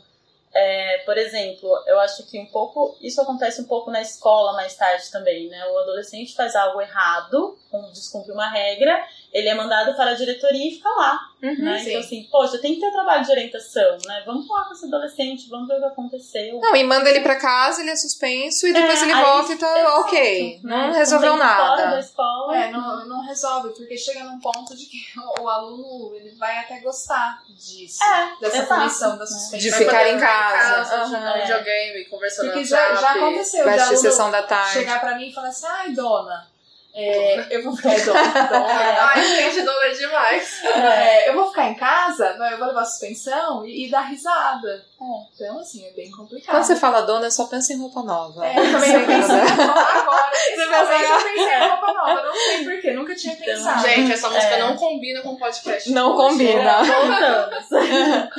É, então eu acho que assim, quando a gente fala de comportamento, né, os nossos comportamentos eles têm consequências. Então elas podem ser consequências reforçadoras, que fazem o comportamento acontecer de novo, ou punitivas, que fazem o comportamento deixar de acontecer. Uhum. O que acontece é, às vezes os pais punem, são extremamente agressivos com os filhos, batem, gritam, né? E acham que isso vai fazer com que o comportamento indesejado pare de acontecer. Só que na verdade a punição ela não ensina o que a criança tem que fazer de certo. Ela simplesmente diz que aquilo é errado. E se o comportamento volta a acontecer, isso não foi uma punição. Isso foi reforçador, porque uhum. o comportamento aconteceu de novo. Uhum. Então a punição, na verdade, não ensina nada. E no caso do Kevin, de novo, de novo, de novo. De novo, de novo, de novo. De novo e é. isso foi se escalando para coisas cada vez maiores, né? uhum. né? Então, é, coisas, por exemplo, acho que era um menino tão carente de afeto e atenção que o desfraude dele foi tardio, não Sim. porque ele não conseguia controlar o xixi e o cocô, mas porque acho que era o único momento verdade. que a mãe dava o mínimo de atenção para ele. Verdade, você lembrou super do desfraude né? agora, é verdade. Então, assim, é, o quanto que às vezes essa falta de atenção, essa falta de carinho, essa falta de dos pais viverem com as crianças realmente impacta. Né? E você tá, ainda a gente tá falando de uma época que o WhatsApp não existia, né? Uhum. É. E hoje eu sei que já foi falado na uhum. escola do Emanuel que tem três anos, mas não da, da sala dele, né? Do, do período dele, que uma da, a maior, uma não, a maior reclamação dos pré-adolescentes que estão ainda mais disponíveis a falar, né, com, uhum. com os coordenadores escolares, é que os pais não olham no olho deles quando estão em casa. isso é verdade. Estão só no celular. triste. Estão só no Isso celular. é muito triste. Isso é triste. E aí o né? adolescente acaba entrando em depressão, e aí dessa depressão é, vai pra automutilação, e É. até uma tentativa de suicídio. É triste, né? Exato. E aí quando chega nesse ponto. Mas eu, eu, eu fico pensando assim, como que é a frustração de, de mãe e pai quando começa, ou quando percebe, na verdade, esse tipo de comportamento nos filhos, dessa questão da maldade, porque isso acontece. Uhum. Lá na escola, alguns pais já conversaram comigo sobre isso também. De, não, eu, eu percebo mesmo que ele faz isso, mas eu não sei o que, que eu faço. É, em família, com parentes, ele, ele materializa a maldade. E o Kevin, ele faz isso, nossa, é muito chocante. É, aí a pergunta é, o que que eu faço, né? No caso da Eva, é a primeira pessoa que ela procurou, é, a primeira pessoa, obviamente, que ela procurou foi o médico, não deu certo, mas ela o tempo todo tava dando feedback para o marido. Então eu queria chegar nesse papo Que de é o pai. vamos pai. falar do pai, precisamos Exato. falar sobre o pai do Kevin. Que é a pessoa que supostamente está ali, né? E participou da concepção. Exatamente. Então, o que acontece é que o tempo todo a Eva sinalizava pra ele de- dizendo: Olha, ele fez isso, eu tenho certeza que foi ele, esse é o comportamento dele, XYZ. E o pai o tempo todo botando panos quentes e não acreditando nisso. Né? O pai o tempo todo. Não é que ele duvidava da Eva, mas ele achava que ela estava enxergando coisas demais. Então ela não teve nenhum apoio, nenhum suporte por parte dele. E também pelo fato, né, do que a gente conversou, é pelo Kevin sempre ter se demonstrado uma, totalmente uma outra pessoa para o pai. Então, o que dificultava mais ainda dele acreditar, não é justificativa, mas o que Sim. dificultava ele acreditar que ele era um menino mau. Estava se tornando uma figura mal, um menino mau. Então, é, acho que nesse sentido de falar do pai, é, é realmente da participação. O quão ele é participante, igual quando a gente comentou, né? Ele, poxa, chegava em casa tarde, ele não É. tinha vivência da rotina do Kevin, tudo era repassado pela mãe. Sim. Então, qual que era a contribuição dele? Né? Fazer um afago, perguntar Uhum. como foi, dar um presente, fazer uma coisa nesse sentido, que é o que, que é não tão longe da nossa realidade. Sim, Que é muito o que acontece. aí fica muito claro por que que o Kevin se comporta com o pai de uma forma e com a mãe de outra. Uhum. Então, o pai, eu nem. Quando você fala, tipo, ah, parece que o pai não quer enxergar, eu nem sei se ele não enxerga, ou se, é, se ele não quer ver, ou se ele só não vê mesmo. Só não vê mesmo. Ele não tá lá. né? Então, a hora que o pai chega, o pai dá carinho, o pai dá atenção, o pai dá tudo pra ele também de forma indiscriminada, né? O pai também não dá consequências de forma contingente, de forma consistente ali pro Kevin. O pai simplesmente compactua com tudo que ele faz, como por exemplo na cena que ele estragou lá os, os mapas da mãe e Uhum. o pai falou, não, tá tudo bem, foi sem querer. Coisa de Né? criança. Coisa de criança, Ah. exato. E não, vamos limpar. Então vamos limpar os mapas da mamãe. Isso. Né? Vamos E comprar outros explicar, né? mapas e Olha, isso machucou, isso é importante pra sua Exato. mãe. Pegar ele e falar, vamos personalizar seu quarto então? Como você quer Sim, fazer? Exato. Né? Vamos fazer assim pra deixar com a sua cara e deixar o quarto da mamãe com a Do cara dela, dela. do jeito dela? É. Então, assim, acho que o pai, ele se comporta dessa forma com o pai porque o pai, né, dá essas consequências pra ele. Ele então, quer ser bom. É, então daí ele recebe essa Quer atenção do pai dessa forma. Então, com o pai ele é bonzinho, com o pai ele fala, com o pai ele parece um anjinho, né? Não, e tem Assim, aquela questão da própria rotina da casa, como funciona isso em muitas casas, de que Sim. tem que ter uma figura do, do, bonzinho e a outra figura do que chama atenção, do que é o malvado. Então, É. isso funciona em muitas casas. E as pessoas reproduzem isso o tempo inteiro. Eu já ouvi parentes e amigos perguntando pro meu filho de 3 anos: quem que é mais bravo? O papai ou a mamãe? Quem que é mais não sei o quê? Gente, papai para, mamãe? apenas pare com isso. E, e justamente, é, é, não sei, mas da, das- da vivência que eu tive e das pessoas que eu me relaciono, geralmente é a mãe mesmo. Que Geralmente faz o é. papel de, de mais de Uhum. brava, que é o que, a que cobra mais, que, é não o que. deixa, Exatamente. que não vai. E aí, e aí tem o pai que não querendo resolver nada, fala, fala com a sua mãe. Exatamente. Que Exato. isso é a pior frase, Sim, uma das piores frases tiver da vida. Responsabilidade para responder àquela, por aquela criança, né? Exato. Tipo, ah, não, isso não é comigo, fala com a sua mãe. É a eterna infantilização né? dos homens. É, uhum. exato. Então eu acho que na, os pais são responsáveis né, pela criança. Uhum. E a gente vê muitos pais ausentes, muitos pais negligentes, que só querem brincar, né? Só estão ali quando eles acham que. Não que não devem, devem mas brincar, devem, não é isso. Exato, os é, pais devem é brincar, é. né? Então, os dois pais, o pai e a mãe, ou os pais da criança, acho que a gente Que esses pais famílias, também né? deveriam mudar o nome, É. não deveria ser pais, né? É, deveria eu ter um. eu, quando É. eu, falo, vou ligar pra alguém. eu- responsáveis, é, responsáveis. O responsável. É. começar pelo bilhete da escola, É. né? Senhores responsáveis. Exato. Gostaria de é. falar com o responsável Sim. pelo aluno fulano de tal. Uhum. Né? Porque às vezes o responsável é uma prima, É uma É um avó, é uma uma avó. tia. É. Ah, Até É, você contou, né, assim, que uma vez você ligou pra um pai, Sim. procurando o responsável, o pai atendeu. É, ele- eu senti que ele ficou meio bravo. Ele falou: Não, você vai ligar pra mãe dele. Eu falei: Não, mas o telefone que eu tenho aqui é esse. Não, eu vou te passar um telefone, você vai falar com a mãe dele. Não sei. E nem quis saber qual era o assunto. Não, eu que informei. Eu falei: Ah, então, eu tô ligando pelo motivo tal, tal, tal. Ele, ah, liga pra mãe dele. Aí é, é bem vezes É a gente complicado. fica muito preso nessa questão do pai e da mãe, porque é o que a gente mais vê que acontece. Uhum. Né? Da, da mãe ficar muito sobrecarregada e o pai mais ausente. né? Uhum. Bom, e, e a gente falando na questão do pai e da responsabilização do pai, a gente chega Uhum. em quem deu a bendita, o bendito arco e flecha pro Foi o Kevin, pai. que foi o pai. E aí eu queria que a gente conversasse um pouco sobre isso, que é, é, v- vamos parar para pensar. Se você vê que você tem um filho que tem um, um comportamento diferenciado, que pode Sim. ser uma criança diferenciada, até que ponto que a gente pode pensar e dar, porque no caso, mesmo sendo arco e flecha, não deixa de ser uma arma. Então, até que ponto que a gente pode dar uma arma para um filho, e, sei lá, para brincar?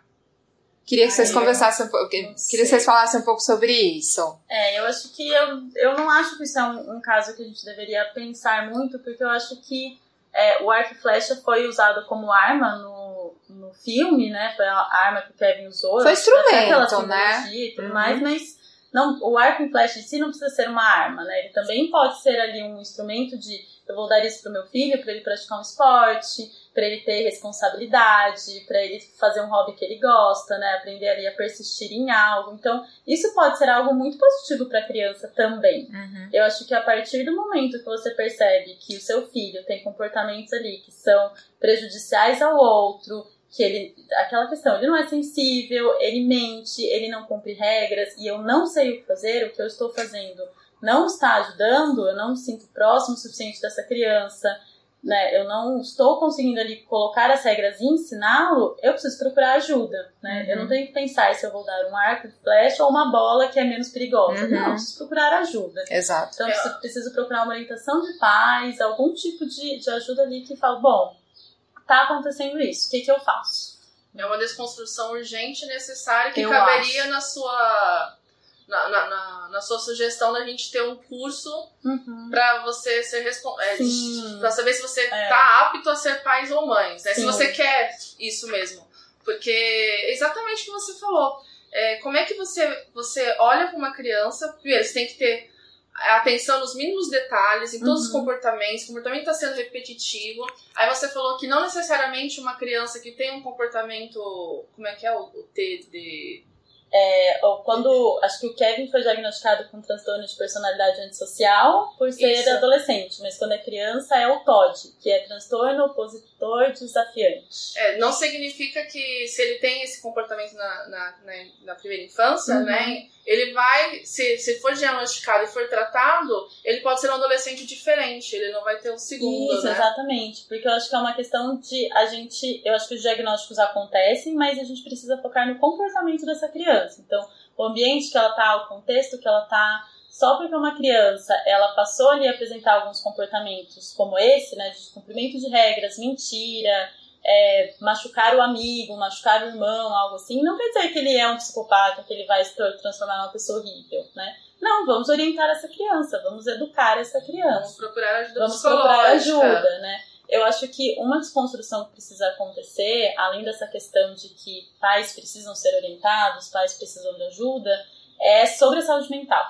Porque eu acho que ainda é um tabu muito grande falar É. sobre saúde mental. Tanto que quando a gente fala sobre transtorno psíquico, transtorno mental, saúde mental, todo mundo pensa no esquizofrênico. Não, é a sua- pessoa é, no manicômio. Psicólogo é coisa de louco. Exato, né? Então, a- isso é a primeira desconstrução que precisa acontecer. Saúde mental é saúde. Assim Uhum. como a gente faz exame de sangue, lida com o coração, tenta ter uma alimentação saudável, a gente também precisa cuidar da, da, nossa, da nossa saúde psíquica, né? Daquilo que, dos nossos sentimentos, de como a gente se comporta, das nossas relações. Não por YouTube. Não por Não. YouTube, exatamente. Aplicativo, nem né? por Facebook, nem por aplicativo. E psicólogo não é o amigo do bar. O amigo do bar é importante, o amigo é Aham. importante, é uma relação importante, mas não é quem vai tratar da sua saúde mental, não é quem vai te ajudar a lidar com essas questões, né?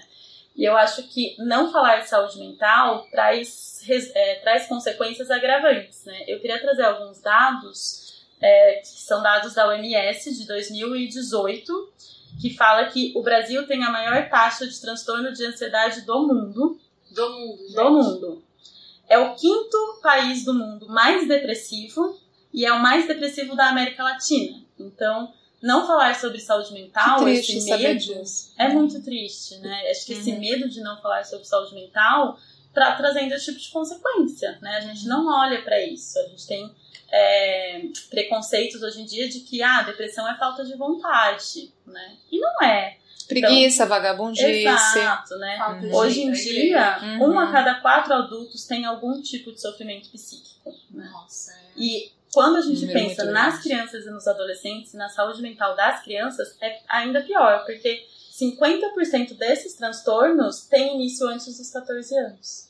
Então, a gente não tá olhando para a saúde mental das crianças, dos adolescentes, e eles Dos estão Kevins, né? dos Kevins, é, e eles estão se- estão é, crescendo adultos com uma saúde mental frágil, com problemas psíquicos, com ansiedade, com depressão, que se cortam Se virarem machucam pais, vão alguém. reproduzir. e que se virarem pais vão reproduzir isso tudo de novo, né? Então isso tem que ser quebrado em algum ponto. Os, ah, os pais precisam procurar psicólogos, precisam procurar orientadores e acho que psicólogos, eu acho que é, psicólogos que estudaram, que fizeram cursos, né, é, métodos científicos, então uma orientação séria de pais, né? métodos científicos. É. Eu acho que também é, procurem profissionais formados e sérios. né? Uhum. Eu acho que sim, a gente precisa de ajuda de familiares, a tia é muito legal, a avó que ajuda é ótimo, mas procurem profissionais formados, que sabem o que estão falando, que vão saber orientar, que não Sim. vão colocar a culpa em você, que não vão, que vão trazer os pais para isso, que vão trazer os pais para se responsabilizarem por isso e vão saber ajudar. Uhum. Não tenha vergonha de procurar ajuda. E aí você, aí você falou, não procure ajuda no YouTube, né? Nem na Assim, Web. Deve ter gente Uhum. interessante, tudo no YouTube, Sim. que fale sobre isso, É. mas ali não é uma conversa. É que nem Uhum. antigamente deixavam, quando você fala hoje em dia do WhatsApp, de, de YouTube e tudo mais,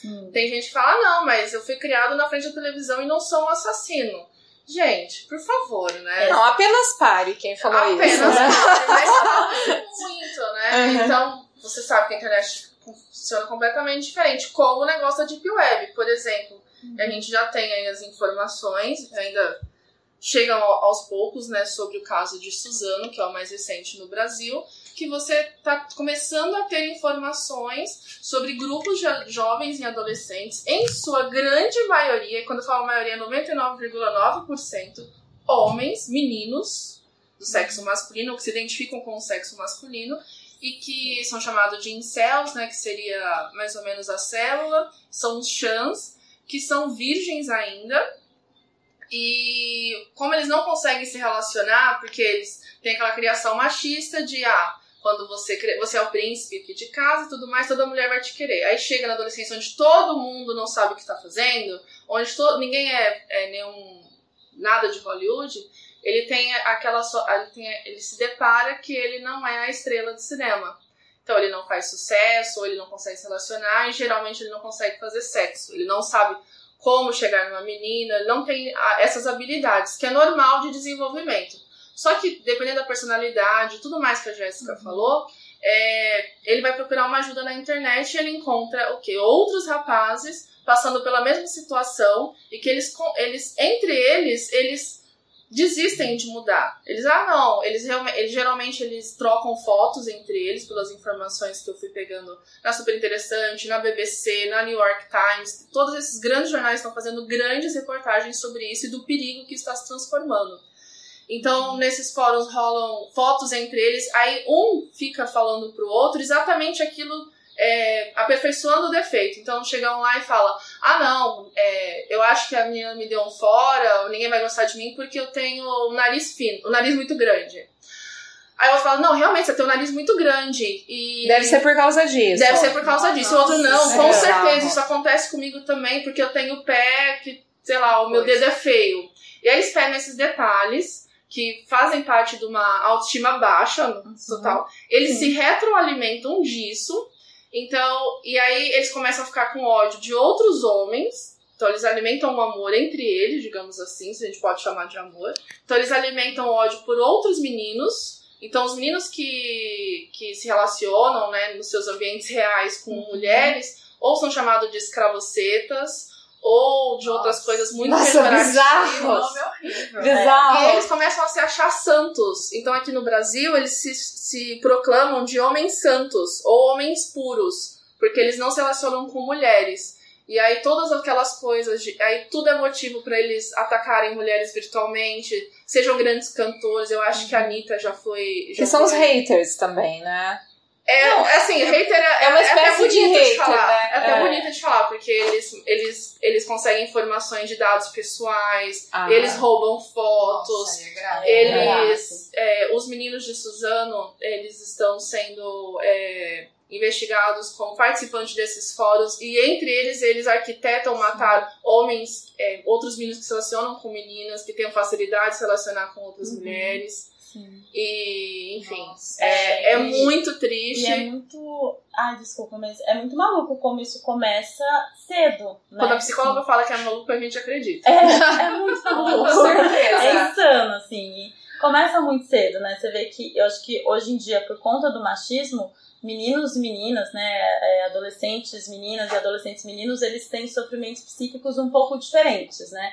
Quando a gente fala dessa questão dos meninos, é muito essa questão dessa masculinidade tóxica, né? Do quanto que eles são bombardeados com essas coisas, Exatamente. tanto ne- nesses fóruns na Deep Web como na vida, né? De que não pode Cultural, né? É, Culturalmente. exato. Não, pode alguns chorar, deles que até já tiveram, assim, eles relatam, eu tava vendo, né? Eles relatam, tentaram ter uma relação, por exemplo, com uma mulher.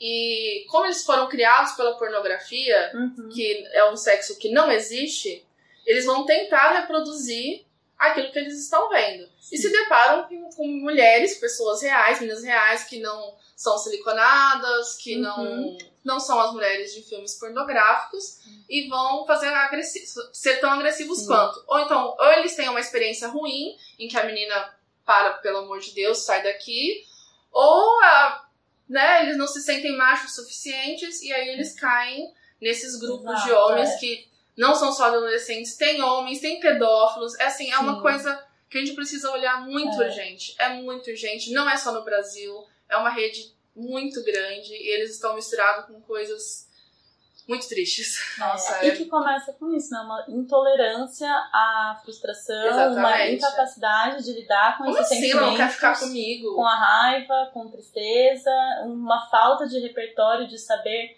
como conversar, como fazer amigos, como ter um relacionamento amoroso. Que a adolescência é o seu de treinamento, habilidades digamos assim, sociais. né? Exato, não tem nenhum tipo de habilidade social, né? Então começam com essas coisas. É, e o que me chamou a atenção é que isso acontece com os meninos, né? Não, é principalmente Muito, com, é. os, com os homens, com os meninos.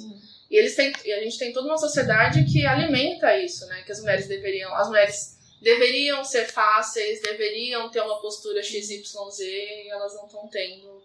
Na verdade, nunca, provavelmente nunca tiveram, tinham a força e hoje cada vez mais elas não querem ter. Novamente, a culpabilização da mulher. Sim, né? seja como mãe, seja como namorada, é como aquilo que a parceira gente sexual. Vê. Você vê, sei lá, campanhas contra o estupro. E aí você vê, meninas, tomem cuidado. Meninas, Uhum. não usem roupa curta. Meninas, não, Não saiam à noite. E a gente podia falar, meninos, não estuprem. Exatamente. É mais fácil. Mulher não é propriedade, é um indivíduo do sexo Exato. oposto. Só isso. Então... Gente, só pra gente encerrar a discussão ainda do, do precisamos falar sobre os Kevins, é, no final do filme, pelo menos, a gente já vê, né, que a Eva já tá uma personagem, ela já tá uma personagem assim, ela já é uma mulher derrotada né? Ela já está derrotada. Ela tenta o tempo todo se reerguer, mas a gente vê é, como, ela como ela que ela passa. Ela, ela, acredita que elas são coisas que ela tem que passar, né? Então, assim, é, depois de ainda, acho que um ano e meio, se não me engano, que ele está preso, né? Que é onde se passa o filme, o, o momento que se passa o filme, ela continua indo visitá-lo duas é, a cada duas semanas né na prisão. E aí ela diz né que, que ela não consegue no livro pelo menos ela fala que ela não consegue ter um diálogo com ele no começo eles não conversam. E aí só depois de muito tempo que eles começam a conversar sobre coisas muito básicas. E aí sempre aquela troca de, de, de raivinha né que ele, que ele responde para ela. Então queria perguntar para vocês o seguinte é, o que faz, claro, ninguém está falando que todos temos as respostas, mas o que faz essa mulher, né? Qual é a expectativa dela e o que faz ela continuar visitando esse filho, esse ser humano, não podemos esquecer disso, a cada duas semanas na prisão, depois de um ano e meio, né? Ter gastado todo o seu dinheiro com, com advogados para tentar ajudá-lo, que é uma coisa que obviamente uma mãe faria. Indenização de vítimas. É, exatamente. E aí a outra questão é que no, bem no finalzinho do filme mesmo, ela, a gente vê depois que ela vai até a ela na casa dela, ela mantém um quarto pro Kevin do jeitinho que era antes, desde o começo, e arruma a caminha dele do jeito que ela arrumava antes, ou seja, ela, ela quis manter isso. Então eu queria ouvir o ponto de vista de vocês a respeito disso. Pode, pode falar.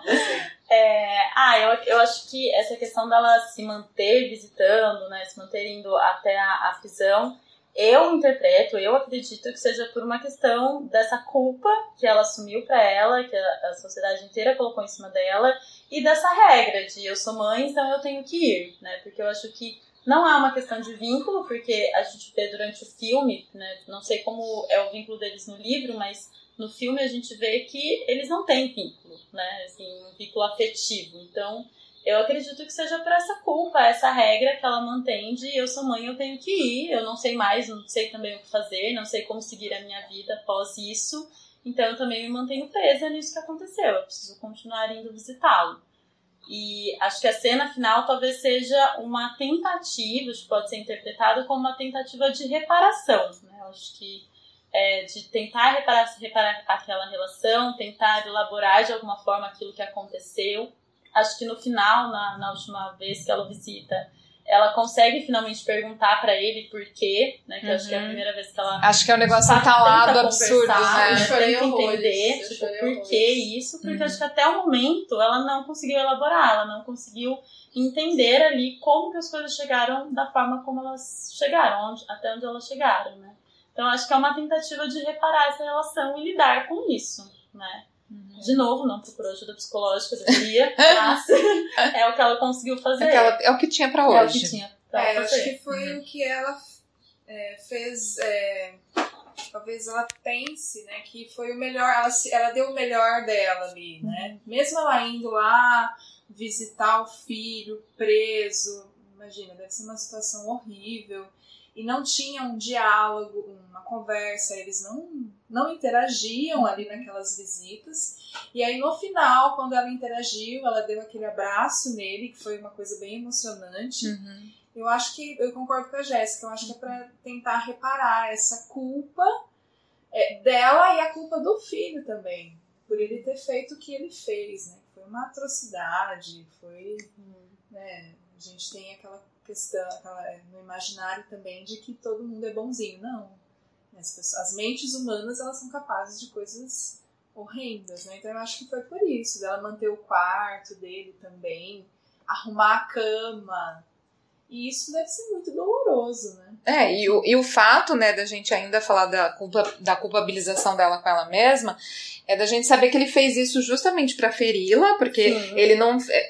Nossa, gente, é, além do massacre Né? Ele foi é, diretamente feri-la, matando o pai e a irmã. E eu que. Então eu acho que fa- ela, acho que ela quis, né? Ela, não é, É. desculpa, não é que ela quis. Eu acho que ela, ela- a culpabilização dela é achar que ela tem que passar por isso, porque algum motivo isso em algum momento foi culpa dela. É, e acho É. que foi tão claro que foi pra ela, né, de que é, era para machucá-la, que eu acho que ele não matá-la é justamente pra ela passar É, essa aham. vergonha, né? Porque ele sim. matou o pai, matou a irmã, matou as, as adolescentes, mas ela não.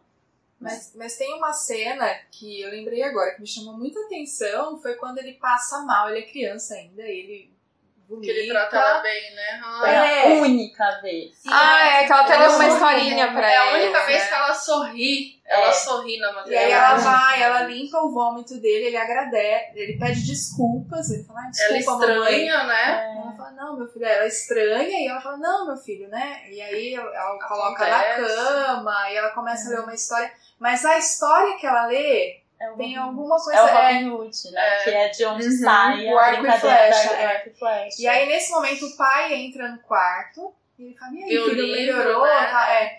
E aí ele fala assim: Ah, sai daqui. Nesse momento eu pensei: Nossa, será que vai inverter agora? É verdade. vai- É. E aí ele se aconchega no colo da mãe e ela continua lendo o livro. Empolgadíssima. Ela dá É. aquele sorriso lindo pro pai, tipo, finalmente ele tá me reconhecendo. Aí no dia seguinte, ele, Volta ela, Que a entra, gente acha que ok, né? É. ela entra no quarto, Mas ele tá vestindo a calça. E aí ela fala, ai filho, você quer, toda empática, toda, né? Você quer ajuda? Ele, ah, sai daqui, alguma coisa assim. Já virou. Aí ela fala, nossa, já melhorou. a parte da masturbação, né? Quando ele é Tem. adolescente, que É, ela abre a porta sim. e ele continua, ele olha pra Se mãe masturbando. Nossa, né? essa e sente cena um é prazer pesada. sádico, É, né? é. Ai, Essa cena é Isso aí pesada. é história, isso aí é pra Ali que-. Ali que a gente vê, a gente fala, quem dois com psicanalista. É. Nossa, eu acho que, eu acho que É. essa cena assim foi a que caiu assim a ficha em mim e falou: "Quem é esse ser humano?" É, mas é, Eu acho que ele foi é a cena que caiu a ficha, né? assim. Eu, fico, eu acho que o filme inteiro eu fiquei pensando se tivessem mais cenas como a do livro, se teria sido diferente. Né? Uhum. É algo que a gente não vai saber responder, não tem como, mas é, eu fiquei muito pensando nisso, né? Se, se tivessem outras cenas desse carinho, desse afeto, dessa proximidade, se as coisas fossem ser diferentes, né? É. Se nessa cena ela falasse, não, não pode falar assim com o papai, né? O papai pode vir também. Exatamente. Né? É não verdade. pode estimular essa competição, não pode estimular essa agressividade de um com o outro. É que essa Né? competição entre pai e mãe tá muito enraizada. Então, acho que talvez, quem sabe, né? Eu gosto de imaginar como terapeuta comportamental que seria diferente. É Você está certa. Você está certa. Você tá É, certa. Esse filme é bem. Quando eu assisti, não me lembro quando, né, pela primeira vez, eu não assisti o filme com esse olhar que eu tenho hoje. Uhum. Então foi muito interessante rever, agradeço vocês. Foi Estamos aqui ótimo. pra isso. Porque rever esse filme mexeu muito comigo. É. Mexeu bastante. Mas eu acho que todas nós, né, tivemos outros olhares agora, Sim. depois de, de tempos, né? Gente, acho que é isso. a discussão. por horas, mas... Assunto pra É. 20 podcasts. É, Elas voltarão. Lembrando, gente, que ficou muita coisa de fora, muita coisa que a gente conversou aqui em off. A gente deseja fazer mais um podcast mais lá pra frente para tratar outros temas e com essas convidadas maravilhosas, inclusive, mais pra frente. Então, acho que é isso, meninas. Sim, é isso.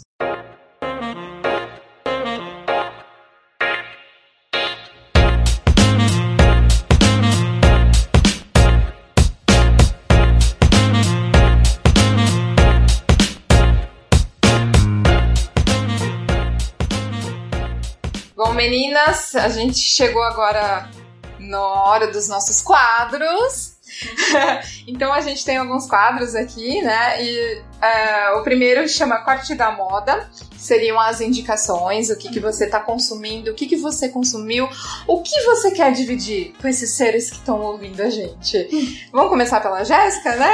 Podemos. É, na verdade, eu queria dar algumas indicações pensando no que a gente falou, Uhum. né? Enquanto se falava da questão da educação, eu lembrei de um livro da Bell Hooks, que é Ensinando a Transgredir. Ah, que é maravilhoso, Uhum. fala sobre a, a educação mesmo como uma forma de liberdade, né, libertar pessoas, então é muito bom. E pensando nessa questão de orientação de pais, acho que eu queria indicar o IPCR, que é a clínica que eu atendo, que tem diversos profissionais, tem atendimentos tanto sociais, a, a baixo custo também, como profissionais que fazem atendimento particular, alguns convênios. E aqui em Campinas, para o pessoal que é de Campinas, né, também existe o método Friends, que é um método científico, está em mais de 20 países, que faz tanto orientação de pais como também alguns trabalhos com crianças nessa prevenção de, de transtornos psíquicos, né, para promoção de saúde mental. Então tem vários grupos, desde crianças pequenas, mais velhas e adolescentes, é bem bacana. Nossa, que bacana. Legal mesmo. Sim. E você, Si? Bom, eu vou indicar uma série do Netflix. chama A gente Sex- ama. A gente É, ama. chama Sex Education, que eu acho que tem tudo a ver com o que a gente estava falando sobre questão de adolescente. E quando eu vi essa série, foi uma indicação do meu namorado, é, eu percebi, e ele também percebeu, o quanto essa molecada tem dificuldade em falar sobre sexualidade. Não só os adolescentes, mas os pais, os adultos também têm. Então eu acho que é uma série bacana pra gente poder debater e pensar sobre essas questões aí da sexualidade. Legal, eu vi, tá lá na minha É lista, mas não assisti É, ainda. é muito interessante, assim, achei muito interessante. Legal. Acho que fala de sexualidade e das dificuldades dos adolescentes também de conversarem, né? De falarem de Sim, sentimentos, é de verdade, coisas é. que são difíceis, é muito Sim, legal. É Que legal. bacana, bem bacana. E você, Mana? Eu vou falar, eu vou indicar um livro chama Labirinto de Espelhos de 2004, que é sobre a formação da autoestima na infância e na adolescência, de duas pesquisadoras brasileiras, que é a Simone Gonçalves Assis e a Joviana Quintes Avance. É super fácil de encontrar em PDF. Você coloca no Google, ele vai te mostrar o PDF. Eu acho que elas deixaram público mesmo, porque é muito interessante. Então a minha recomendação de hoje é essa: ler esses livros, principalmente vocês forem responsáveis ou têm crianças e adolescentes perto. Maravilhoso. Gente, eu vou indicar dois podcasts hoje.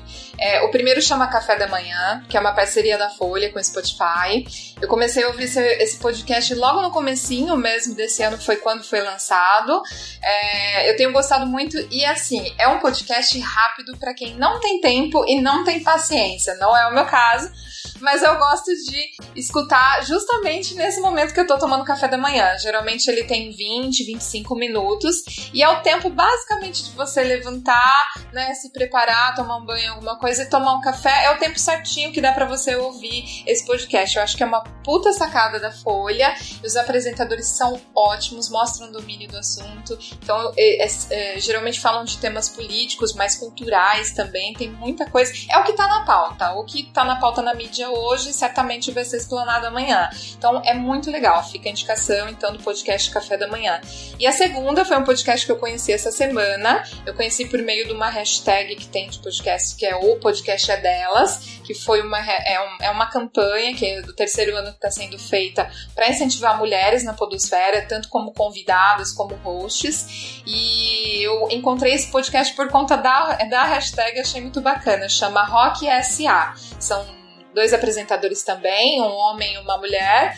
E o último episódio que eu ouvi, eu tô fazendo agora de trás pra frente, né? Do final para pro começo. Então, é, esse episódio que eu vi é sobre mulheres no meio rock and roll. Então é muito bacana. É, uma, da, a, uma das apresentadoras é feminista, então ela explana bastante o papel da mulher como guitarrista, como integrante de banda, como vocal, enfim.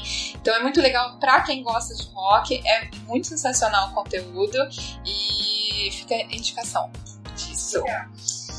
E agora a gente vai pro para quem você oferece um day spa, que é um quadro que a gente né, nomeou para não falar um beijo pra minha mãe, pro meu pai e pra você. Então, se quer mandar um beijo pra alguém? Eu quero, quero mandar um beijo de spa pra minha mãe. Ai, que maravilhoso! pra minha mãe, ela trabalha comigo na escola, ela trabalha na, área de limpeza e ela me acompanha nas minhas dificuldades escolares no trabalho.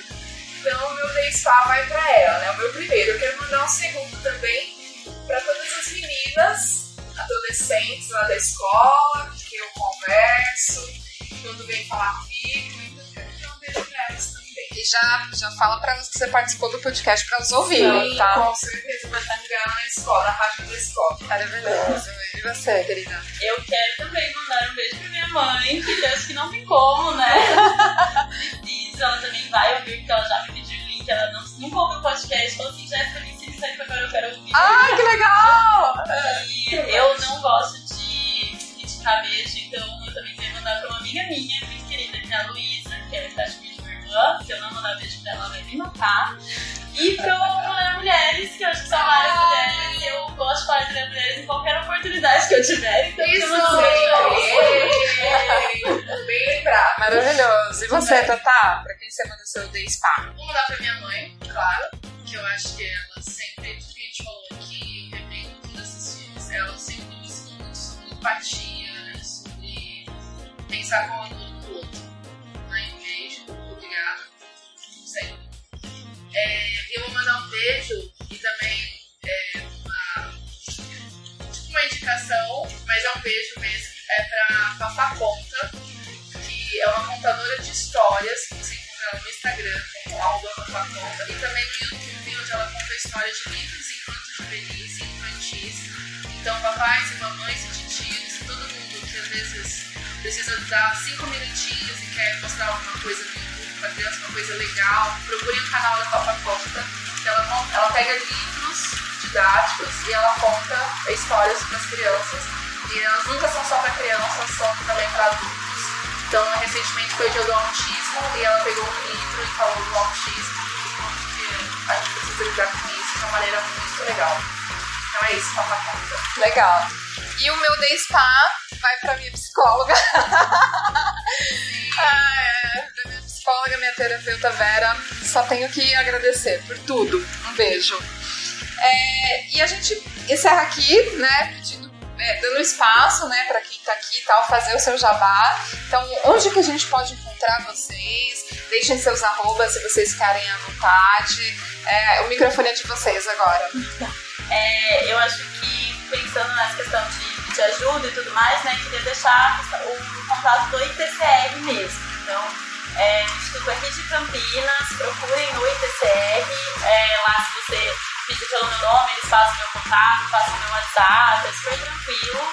Então, se alguém quiser falar comigo sobre al- algum tipo de questão mais psicológica, acho que pode buscar pelo ITCR, Instituto de Terapia por Contingência de Reforçamento. É bem longo. Ah, ótimo. É, e, bom, se alguém não for de Campinas, tem o meu Instagram, que eu acho que eu sou acessível por lá. É arroba, ele é g.adias. O G é J-E-H com A Dias S. É, o Dias é com S no final. Então, quem não for de Campinas, mas quiser indicações de outras cidades, me manda uma mensagem por lá que eu também posso indicar. Ótimo. Bom, eu tô nas redes sociais no Facebook como Simone Nunes e no Instagram é arroba si underline Nunes. Eu sempre esqueço. Mas é isso. Mas tá aí, qualquer coisa. ADD. ADD. E Para encontrar as peluqueiras, para encontrar as peluqueiras, a gente vai no, pelo site peluqueiras.com.br. onde dá para você ouvir os nossos podcasts. Exatamente, no Facebook e no Instagram, no arroba Peluqueiras Podcast. E por e-mail, se você é usuário de e-mail, se você sabe o que é um e-mail, é o contato arroba peluqueiras.com.br. É isso aí. E nas principais plataformas de streaming, né? Spotify, iTunes. A gente tá crescendo. tá, Estamos crescendo e estamos é, nessas plataformas também. E por último, eu peço para vocês, sigam também as hashtags Mulheres Podcasters ou Minas Podcasters também. Eu acho que, é que a maior é a, a hashtag Mulheres Podcasters. Para a gente precisa fortalecer esse movimento de mulheres na podosfera e a gente precisa dar mais esse espaço de fala. É, esse movimento é um movimento que está crescendo muito. Então, se você se interessa por podcast, quer ouvir podcasts produzidos por mulheres de qualquer assunto, né? Siga a hashtag Mulheres Podcasters. E para você que pôde escutar até o final, a gente só tem a agradecer. Então continue nos seguindo e quem pôde escutar até o final, sigam as hashtags Mulheres Podcasters. É Muito obrigada, gente. Um beijo.